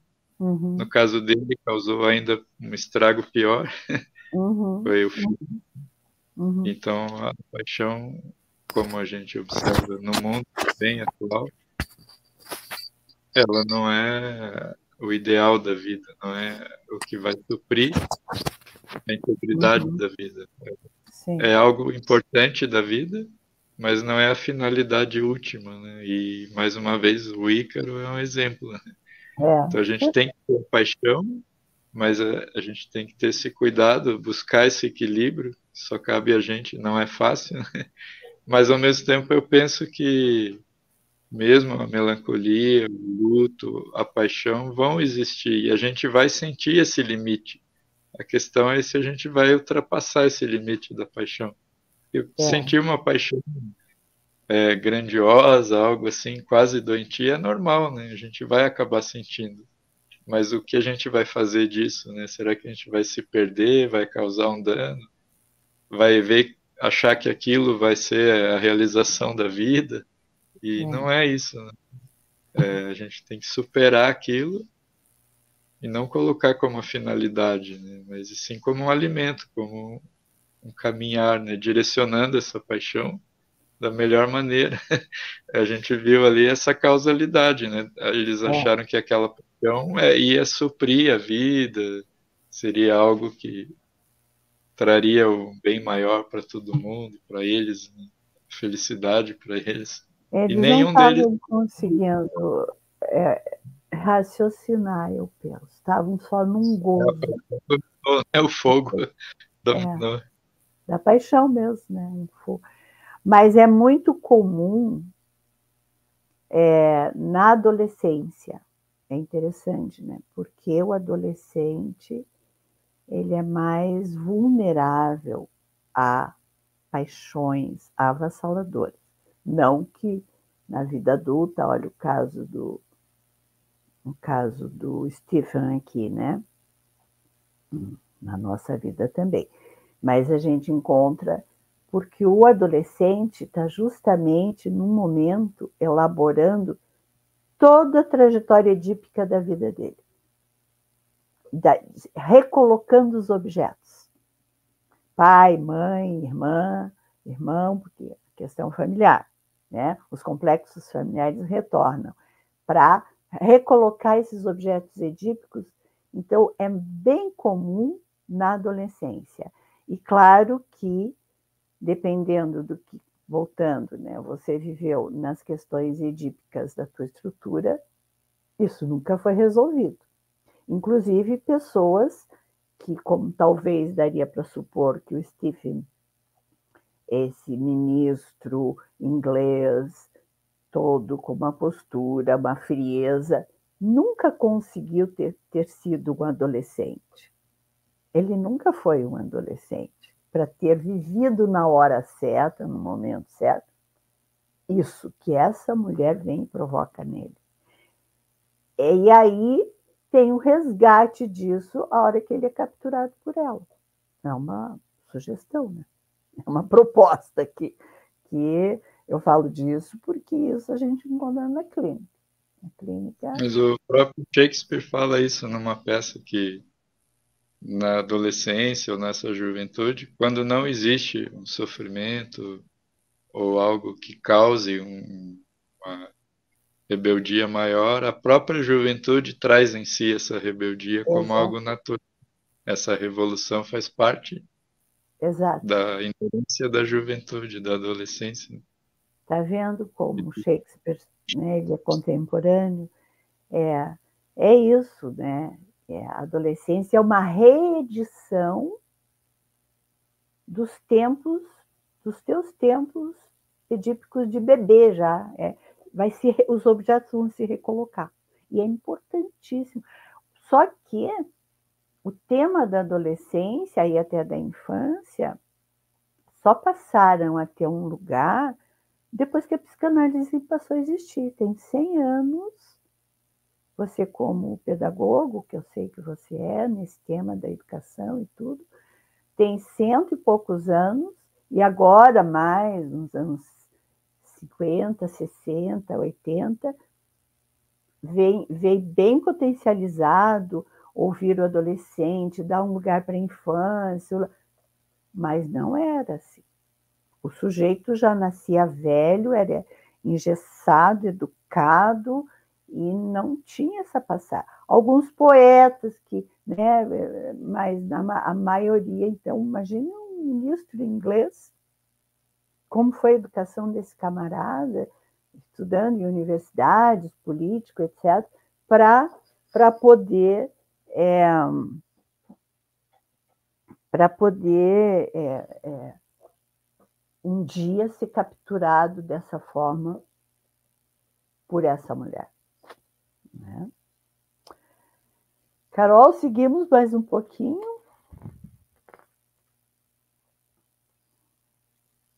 Bom, gente, então aqui, mega spoiler, né?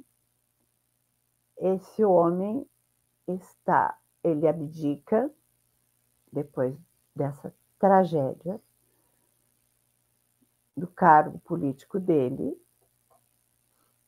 se separa da esposa, né? Tem, tem que assistir o filme, não estou fazendo tanto spoiler, não, né? E passa a virar um quase um mendigo, tá? Devastado, derrotado, acabado. A vida dele acabou, acabou. E anda, mora num lugar buraco praticamente, um, praticamente um mendigo. E é curioso porque na última cena do filme, que eu vou fazer um mega spoiler, continuando os spoilers, ele fica contemplando a fotografia. Que nessa fotografia, vou voltar, quando ele vai no escritório do filho, ainda envolvido em tudo isso, e o filho mostra a foto para ele e diz: Não, pode ficar com a foto. A foto é pequenininha. E esse dia que ele vai no escritório do filho, ele diz para o filho que ele está descobrindo que tudo ele podia, ele achava que ele podia controlar a vida mas ele está descobrindo que tem coisas na nossa vida que escapam ao nosso controle. Quando ele vai no escritório, aquela cena até que eu esqueci de falar que a Carol já passou, ali ele vai falar e o filho diz, e ele fica olhando para a foto, o filho diz: "Pode levar essa foto". Presenteia ele com a foto. Nesse dia ele vai no escritório para contar para o filho Aí ele chega lá e vê essa foto, vê o filho trabalhando, vê uma outra cena e tal, e ele só diz isso para o filho e vai embora. Então vejam, é, ele está dizendo que tudo que ele controlou as emoções, controlou os sentimentos, é, é, não deixou transparecer, construiu uma vida, né? É, regrada, né, como Andrei, Andrei coloca, assim, né, não se deixou sucumbir pelas paixões, mas uma vida estruturada, regrada. Ele descobriu que uma paixão, fazendo um furo na estrutura dele, ele não está mais conseguindo controlar. Tem coisas que ele não está mais conseguindo controlar. Tem muita paixão né? Tema de um luto. Aí no final ele está aqui contemplando a cena edípica. Que tal, hein? Devastado, arruinado, perdeu tudo. Perdeu ela, inclusive, que foi embora sem. Perdeu o filho, perdeu a filha, perdeu a família, perdeu tudo, virou ambulante e contemplando a cena edípica, da qual eu teria uma. Não sei se ele saiu com tudo isso, e agora está vivendo até o luto de tudo, né? Da separação dela, da paixão, da morte do filho, quer dizer, realmente, tragédia grega é pouco. Eu só queria ler uma coisinha aqui, aí o Andrei também, se quiser falar alguma coisa, e a gente pode abrir para perguntas se tiver alguém conosco que queira falar, tá? É... Então, o, já vou repetir um pouquinho. Né? É, o luto tem a ver com uma loucura provisória, e uma das coisas que acontece no luto, diz Freud, é que perdemos a capacidade de amar, não conseguimos amar.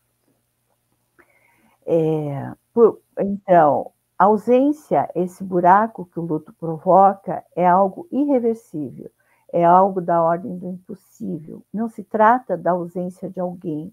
O impossível é, é da realização psíquica, é da ordem de que não tem volta. Essa pessoa que se foi, isso que não foi elaborado, não tem como tapar esse buraco da estrutura. E isso é o que nos coloca a pensar cada luto e uma reencarnação dos lutos anteriores. Então, cada luto, cada paixão nos coloca nos afetos anteriores, né? É um clichê, né? A paixão, os lutos, ele vai fazer um clichê dos afetos, de todos os afetos que remetem aos que já foram, aos afetos já vividos, numa espécie de cadeia. Vai fazer uma cadeia. Toda vez que experimentamos uma nova alegria, ela acompanha a reedição das experiências anteriores, das alegrias e também das dores e das tristezas. Entra em cadeia. E de como elas estão articuladas nos nossos afetos, nos nossos sentimentos. A teoria dos, dos sentimentos é uma teoria que remete aos retracinhos sentimentos. Né? É sentir de novo e de novo e de novo. Os afetos tendem a se reproduzir e a se reapresentar como um dia já foram. É, é um, o caso mais trivial é o caso dos amores, que nós é, vivemos um dia e só estamos reapresentando as paixões, né? E elas se repetem. Aprendemos um dia a amar de um jeito, uma vez que amamos assim esse objeto que um dia amamos, nunca mais, não, não, não conseguiremos mais, né? É, esse objeto do amor, é, para cada sujeito, tende sempre a ser o mesmo, é sempre o mesmo objeto. É um pouco triste, é, não é nada romântico que eu estou falando aqui, né? Amamos sempre da mesma forma, é, e temos, então, aquela comum frase, eu escuto muito na clínica, né? Lá vai eu de novo com meu dedinho podre. Eu sei que eu tenho um dedo podre nas minhas escolhas amorosas. Escuto muito isso. É a forma repetitiva de sempre precisar reeditar esses primeiros amores na tentativa da esperança, de elaboração, de fazer lutos das emoções, dos afetos, os amores e os sentimentos primeiros. Gente, é isso. É isso que é o humano. Não adianta. A gente tem um chip, mas quando entra nesse campo das pulsões, pulsão, o chip não dá conta. Então, Lacan vai dizer né, que o ódio é o sentimento que veio primeiro. Né? E, e isso disse, então, que o amor vem depois. Lá, por que o ódio vem primeiro? Porque a hora que a, corta o cordão umbilical, essa separação, ela não tem amor, é um, né? E o, depois o amor vem, né? E o ódio é essa, essa tentativa de a gente dar conta a vida inteira de si, né? Então, esse tema amor-ódio, né? É, o amor ele acaba perdendo sempre quando entra no tema da paixão, porque a paixão é uma coisa, o amor é outra. Infelizmente, isso não vai passar com muito mais amor. Né? Podemos amar, que é muito bom, mas o amor é algo que é a mesma moeda que o ódio. Né? Então, é isso que né? Então, aqui, a imagem na indiferença está fora do campo narcísico, então o afeto não se desenvolve. Esse é um tema picante, exige muito mais. O que é a indiferença e como se produz a indiferença. Quer dizer, por que, que eu falo isso? Porque o Freud vai dizer dos três, o amor, o ódio e a indiferença. Daí é um outro, um outro tema que a gente pode um dia desenvolver, né? E ser indiferente né? É todo um caminho possível para atingir a cura de uma paixão. Quase como uma redenção da saída desse luto, né? como a indiferença. O objeto desse luto dessa paixão não está mais fazendo sombra sobre o meu eu. Eu agora posso recuperar as minhas condições narcísicas do meu eu. Tenho dito, é isso. E agora eu quero escutar o Andrei, depois eu quero escutar vocês, se estiverem por aí. É muito rica. Essa noite a gente pôde conversar, refletindo sobre esse filme, que é uma arte, e é uma arte que traz elementos psicanalíticos, filosóficos, estéticos, e é uma arte contemporânea, porque foi feito nos anos 90. Isso, isso. Hoje é. a gente vive num mundo que tem todos esses problemas, esse uhum. elemento existencialista é eterno, a gente vai viver em todas as épocas. E é muito é. bom poder refletir sobre isso. Quando um filme é bom, quando uma arte é boa, ela traz um simbolismo que é eterno.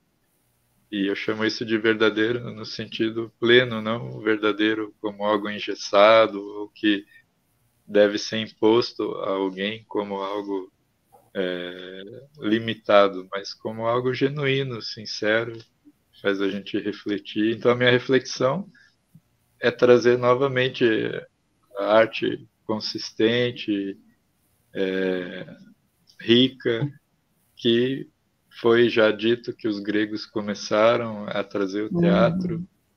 E o elemento dionisíaco, apolíneo, é muito importante como elementos que compõem essa riqueza, uhum. esse contraste, esses elementos faz parte da vida.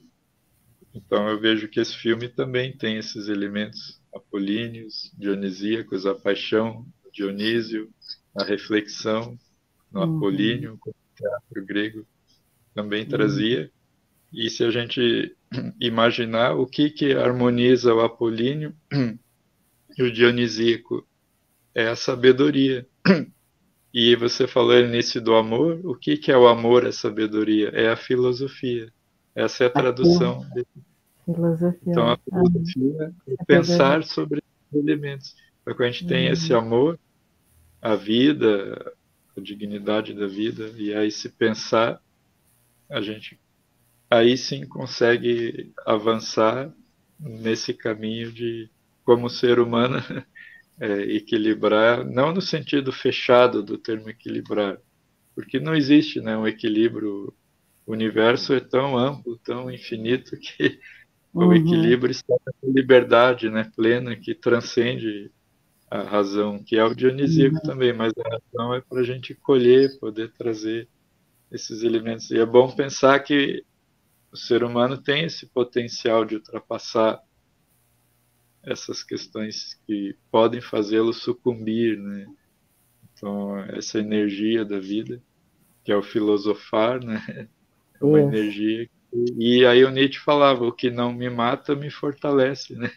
É justamente isso. É, Essa é função pode me matar, mas pode me fortalecer também, né? É. Então, a gente pode usar ela como um alimento da própria vida, né? E continuar avançando. Então, é um filme muito bonito, né?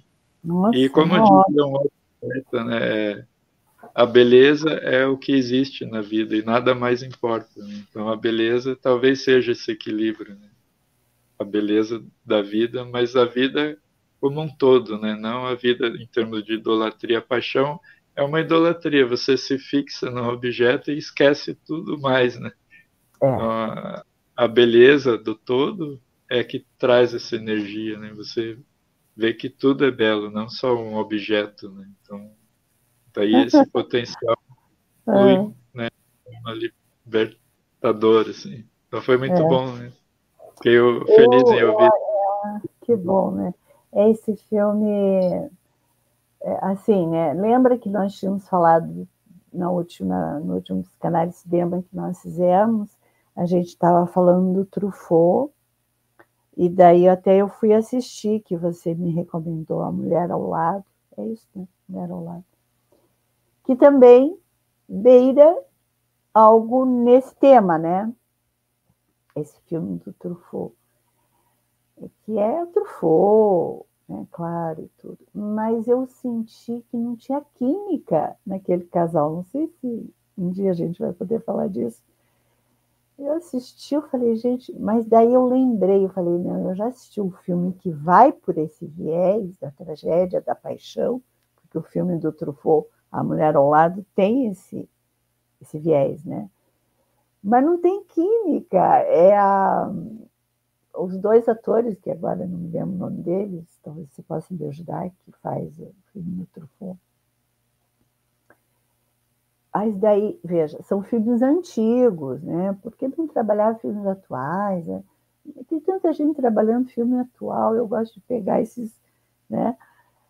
Falei, ah, não, eu tenho um filme aqui que vai por esse viés, é, mas é perdas e danos, é perdas e danos. Né? Daí eu fui atrás e consegui mesmo, achei que já tinha assistido até num outro momento, eu fui convidada pela Carlota, que é uma psicanalista, uma psicanalista de São Paulo, para ela trabalhou o filme, eu participei há uns três anos atrás, era um grupo fechado.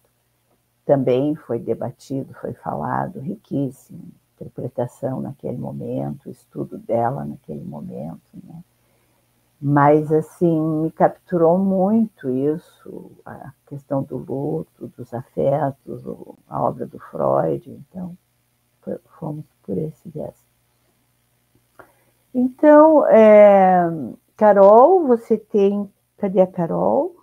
Nossa Carolzinha que está tá por aí. Carol!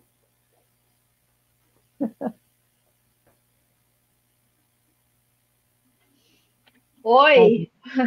Ah, Carol, olha, agora vocês estão conhecendo a Carol. É pela primeira vez. Né? A Carol, seja muito bem-vinda sempre, né? Eu estou dizendo que vocês estão conhecendo a Carol, porque antes ela ficava escondidinha. E dessa vez. Sem câmera, tá... né? Sem câmera. Então, Carol, muito obrigada pela tua força, você fica nos bastidores, né, pesquisando junto, e muito legal. Então, tem perguntas? Como que nós estamos? Como é que está? A gente não tem perguntas no chat, mas eu tenho uhum. uma, uma colocação sobre o desconforto da Ana quando a mãe dela cita que o é Matthew, o, ah, o tá. filho, tá. uhum. quando o Matthew é, ela fala, nossa, mas ele é tão parecido com o seu irmão que morreu. Boa colocação. Uhum. E, e ela olha assim, e a mãe percebe, mas também ao mesmo tempo foi, parece que foi intencional. E daí ela, a mãe olha e fala assim, ah, acho que não, é, ou ela fala, né? Acho que é por isso que a gente não se encontra tantas vezes. Ela, isso ela deu é, um afastamento, né? Ela diz que a mãe sempre tem a tendência de deixar os encontros desconfortáveis, né? Que é, é você fala Matthew, eu falo Martin, né? O irmão. Ah, é Martin. Martin, é né? Martin. Uhum. Então, olha aí, ó que puxada é essa tua? Vejam como confirma, né? Tanta coisa que a gente conversou aqui. A mãe, nessa cena da, ali da, do encontro familiar, diz que o Martin é muito parecido com o irmão que se suicida numa paixão por ela. Daí, que mais que a gente tem né? O que, o que a Ana estava envolta nessa loucura de não conseguir elaborar o luto. Ela está no act, ela está tentando, desculpa, refazer essa cena para ver se ela consegue sair disso. Que é Ele isso? é um personagem tão ele tem esse ar meio bobinho, meio inocente, e ela tem todos esses homens é, é, devorando ela a todo, a todo momento. Uhum. Quando ela vai à casa de campo, o avô fica em cima dela. Quando tem aquela cena desse amigo barra caso, Sim. ele também, eles todos têm essa, essa, essa posição assim feroz em cima dela. E ela, e ela joga o jogo, né? E, e o, esse rapaz que aparece como o antigo namorado dela fala sobre é, esse Mateu, como que é mesmo? Martin.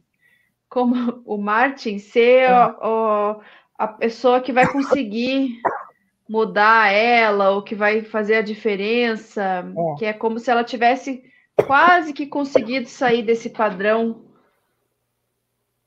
é, é. tóxico que ela sempre viveu, mas na verdade não, né? É, tá vendo?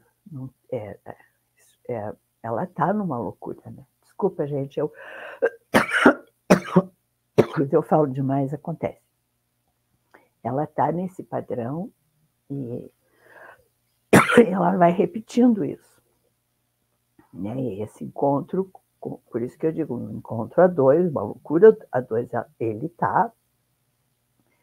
O Stephen tá muito vulnerável. Ele é capturado por ela. E o Martin é ingênuo, sonhador, romântico, né? Ela não tem nada de romântica, né? Porque se supõe que no encontro para pensar num casamento, o romantismo muitas vezes vem mais da parte da mulher, né? Preparar o casamento, a roupa, a casa, agora o casal, o romantismo. Ela não tem nada disso. Ela está num estado muito alterada. Ela está muito doida. E, e vai é, tentar encontrar no Martin o quê? É. Isso dá para a gente ver até na, na, no vestuário dela, né? Aham. Sim. Ela só que que usa roupas viu? pretas Hum, é, uhum. Em cenas que as pessoas estão usando sapatos baixos, ela sempre está de salto. Uhum. Ela sempre está com uma, uma pele à mostra, um, um, um... Quando todo mundo na casa usa roupas claras, é, a mãe, principalmente, usa bege, cinza. Ela sempre está de preto. Ela sempre está de preto. Ela sempre está escura, né? Uhum. Uhum. É bem interessante essa colocação. Bem interessante. É um filmaço, eu recomendo, mas tem a série, né, Desejos Obsessivos, que a Carol corrigiu a minha, meu ato falho, que, a, a outra também é muito interessante, a outra série. É, Desejos Obsessivos é a história do livro, em capítulos, numa série. É, eu recomendo, assistam. Quem não, quem não conseguiu o filme, o filme não está tão fácil para ser conseguido nos streams. Tem que baixar alguma coisa assim, né, Carol? Uhum. Mas então, é isso. Mais alguma coisa, Carol? Não. A gente teve algumas pessoas com a gente essa noite, mas nenhuma pergunta. Última chance, quem tiver aí no chat. Pois é. Falei tanto, né? Pode ah, você colocou uma hora que, que o rapaz ele se mata, mas ele escorrega. Ele vai, ah, ele, ele, se assusta, uh -huh. ele vai dando passos para trás e ele cai. Ele Mas cai. não é intenção. Não, não, é uma coisa que seja. Um suicídio como foi do irmão dela. Foi, um, foi acidental. Bem interessante essa tua chamada. Isso. Ou seja, bom, a tragédia estava toda indo por esse caminho, né? é o que ele faria se ele não tivesse feito isso, né? Uma pergunta que eu acho que dá para ficar, porque a tragédia né, grega contemporânea. Essa morte foi muito conveniente, né? Pro, Por que pro... Eu acho, porque daí a toda a dificuldade que eles teriam de ter diálogos e, e desenrolar todo esse nó que eles, que eles conseguiram dar, meio que se dissipou com a morte de uma das peças principais ali do desenrolar da, da, da história. Eu acho que o filme é um pouco crime e castigo do Dostoiévski. É porque ele não maniqueísta.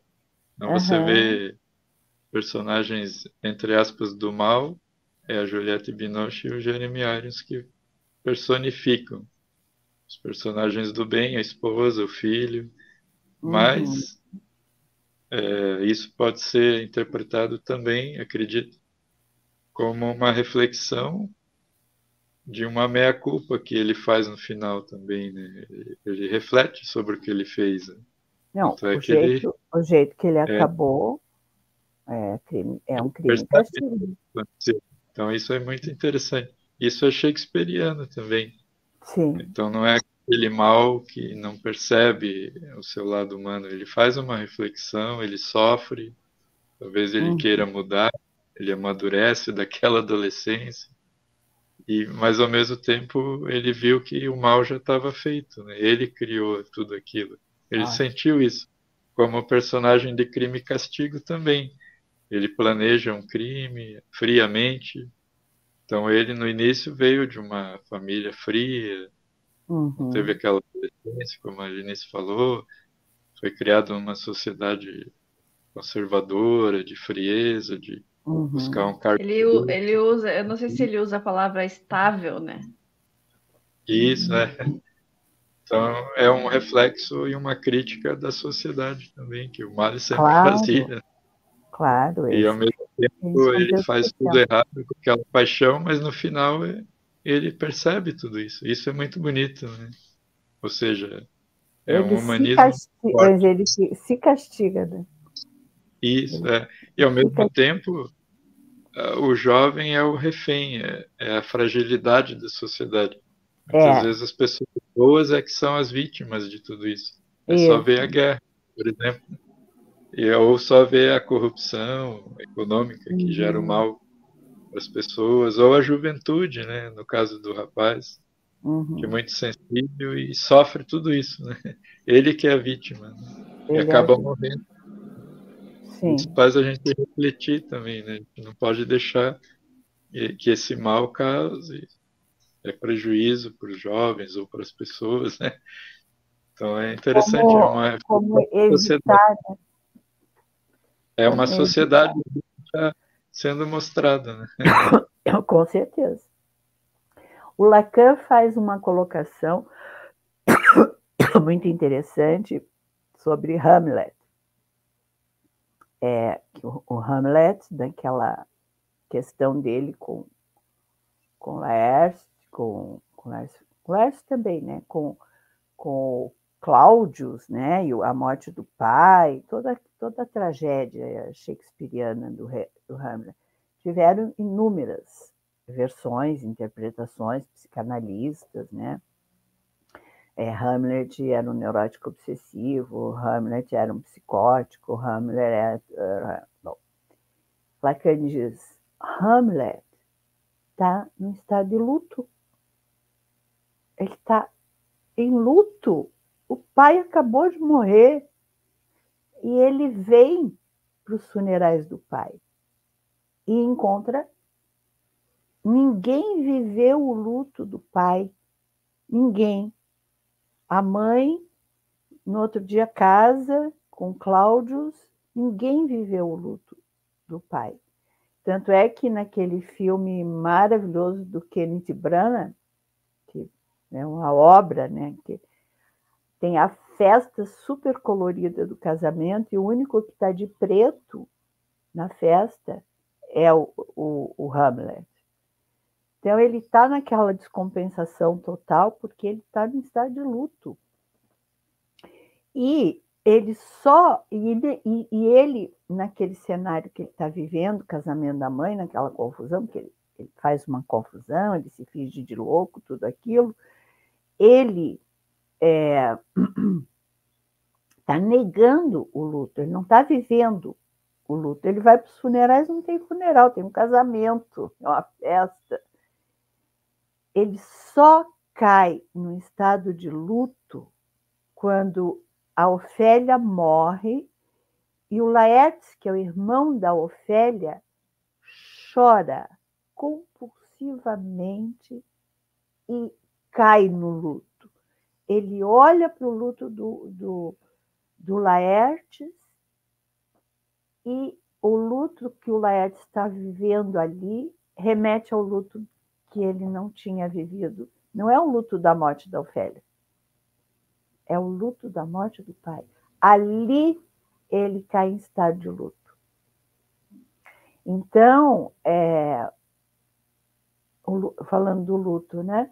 Mas essa tua colocação que abrange a fragilidade de uns, a perversão de outros, é, as vítimas. E, claro, essas obras, esses escritores, o cinema, a literatura, eles são sim o social.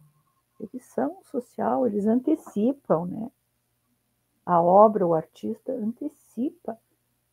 E aí o, tá o, o jovem que tem o espírito da justiça, né, em meio a uma sociedade e a uma família totalmente corrompida.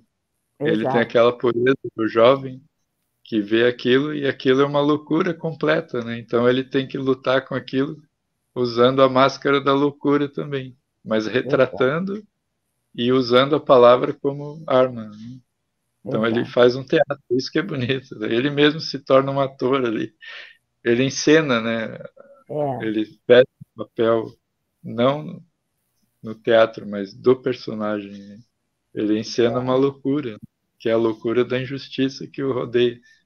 Então ele quer a justiça, né? Então é bonito, né? Então ele não consegue, coitado, nem ter o luto, né? Porque ele vê que o mundo é tão louco, tão deturpado, e ele é tão puro, né? Na sua juventude, ele é. tem, ele, ele, é apaixonado pela Ofélia, ele tem os ideais mais certos de um jovem, né? Então é, é. muito bonito isso. Ele também é vítima, no caso. Né? É, ele faz o teatro ele faz o teatro no teatro, né? É. Bom, meus queridos, Andrei, mais uma vez, agradeço de todo o meu coração esse nosso último psicanálise cinema. A gente foi vitorioso esse ano, né? Seguimos o ano que vem, vamos pensar aí em outros, outras obras. Eu acho que tem, para mim, tem que ser literatura cinema, psicanálise, poesia e a Carol junto conosco. É, eu tinha ficado, eu fiquei pensando em fazer a, a Mulher do Tenente Francês também, que, baseado num livro, né, um diretor fantástico. E, bom, vamos pensar o ano que vem algumas coisas. Né? Aquele, aquele filme da o Retrato de uma Mulher, que é baseado num livro também, que é dirigido por uma mulher, né? um filmaço, mas não tem na, nos streaming, já dei procurando. O retrato de uma mulher em chamas, isso? Não, retrato de uma do Henry James, do livro do Henry James. Ah, hum. Retrato de uma mulher com a 96? É, com a atriz, agora me fugiu o nome dela. Bom, Nicole Kidman. Nicole Kidman com o. Ai, adoro ele também. Nicole Kidman, John Malkovich. John Malkovich. É. Bom, então muito obrigada, Andrei. Né? A gente vai se falando. Quer falar do, do teu cinema amanhã? O que, que você vai apresentar? Ah, sim, amanhã é um musical é, Meus Sonhos Te Pertencem, do Michael Curtis. É um uhum. filme raro, pouco visto, tal, com uma cópia bonita, restaurada. Uhum. É um filme clássico, né? Não tem nada de extraordinário, mas é muito bonito. Uhum. Então, para quem mora em Curitiba e está nos ouvindo, é no Museu Guido Viário das 17h30, né, Andrei? E o Museu Guido Viário fica ali da rua 15 de novembro, que número? 1348. Então, que é o no Cine Clube. E é, é presencial, tá? Carol, muito obrigada, querida. Seguimos, né? É, muito obrigado. Pensar nos próximos. E eu também agradeço quem esteve conosco, quem nos assistiu, quem vai nos assistir também. Vai para o meu canal do YouTube, Psicanálise e Cinema, Helenice Milani. É, eu tenho as minhas páginas no Instagram, no Facebook, meu site. Né? Depois a Carol põe bonitinho ali tudo. E muito obrigada por tudo, pela presença de vocês. Eu vou pedir que vocês curtam, compartilhem, e, né, deem um like, comentem. É isso que a gente é faz mesmo. aqui. faz essa brincadeira gostosa, mas a gente quer vocês também junto conosco, para a gente seguir brincando, falando da sétima arte, da literatura, da psicanálise, só de coisa boa numa sexta-feira à noite, tá bom? Beijão, gente. Muito obrigada. Até a próxima. Boa noite. Boa noite. Tchau, tchau. Até a próxima. Tchau, tchau.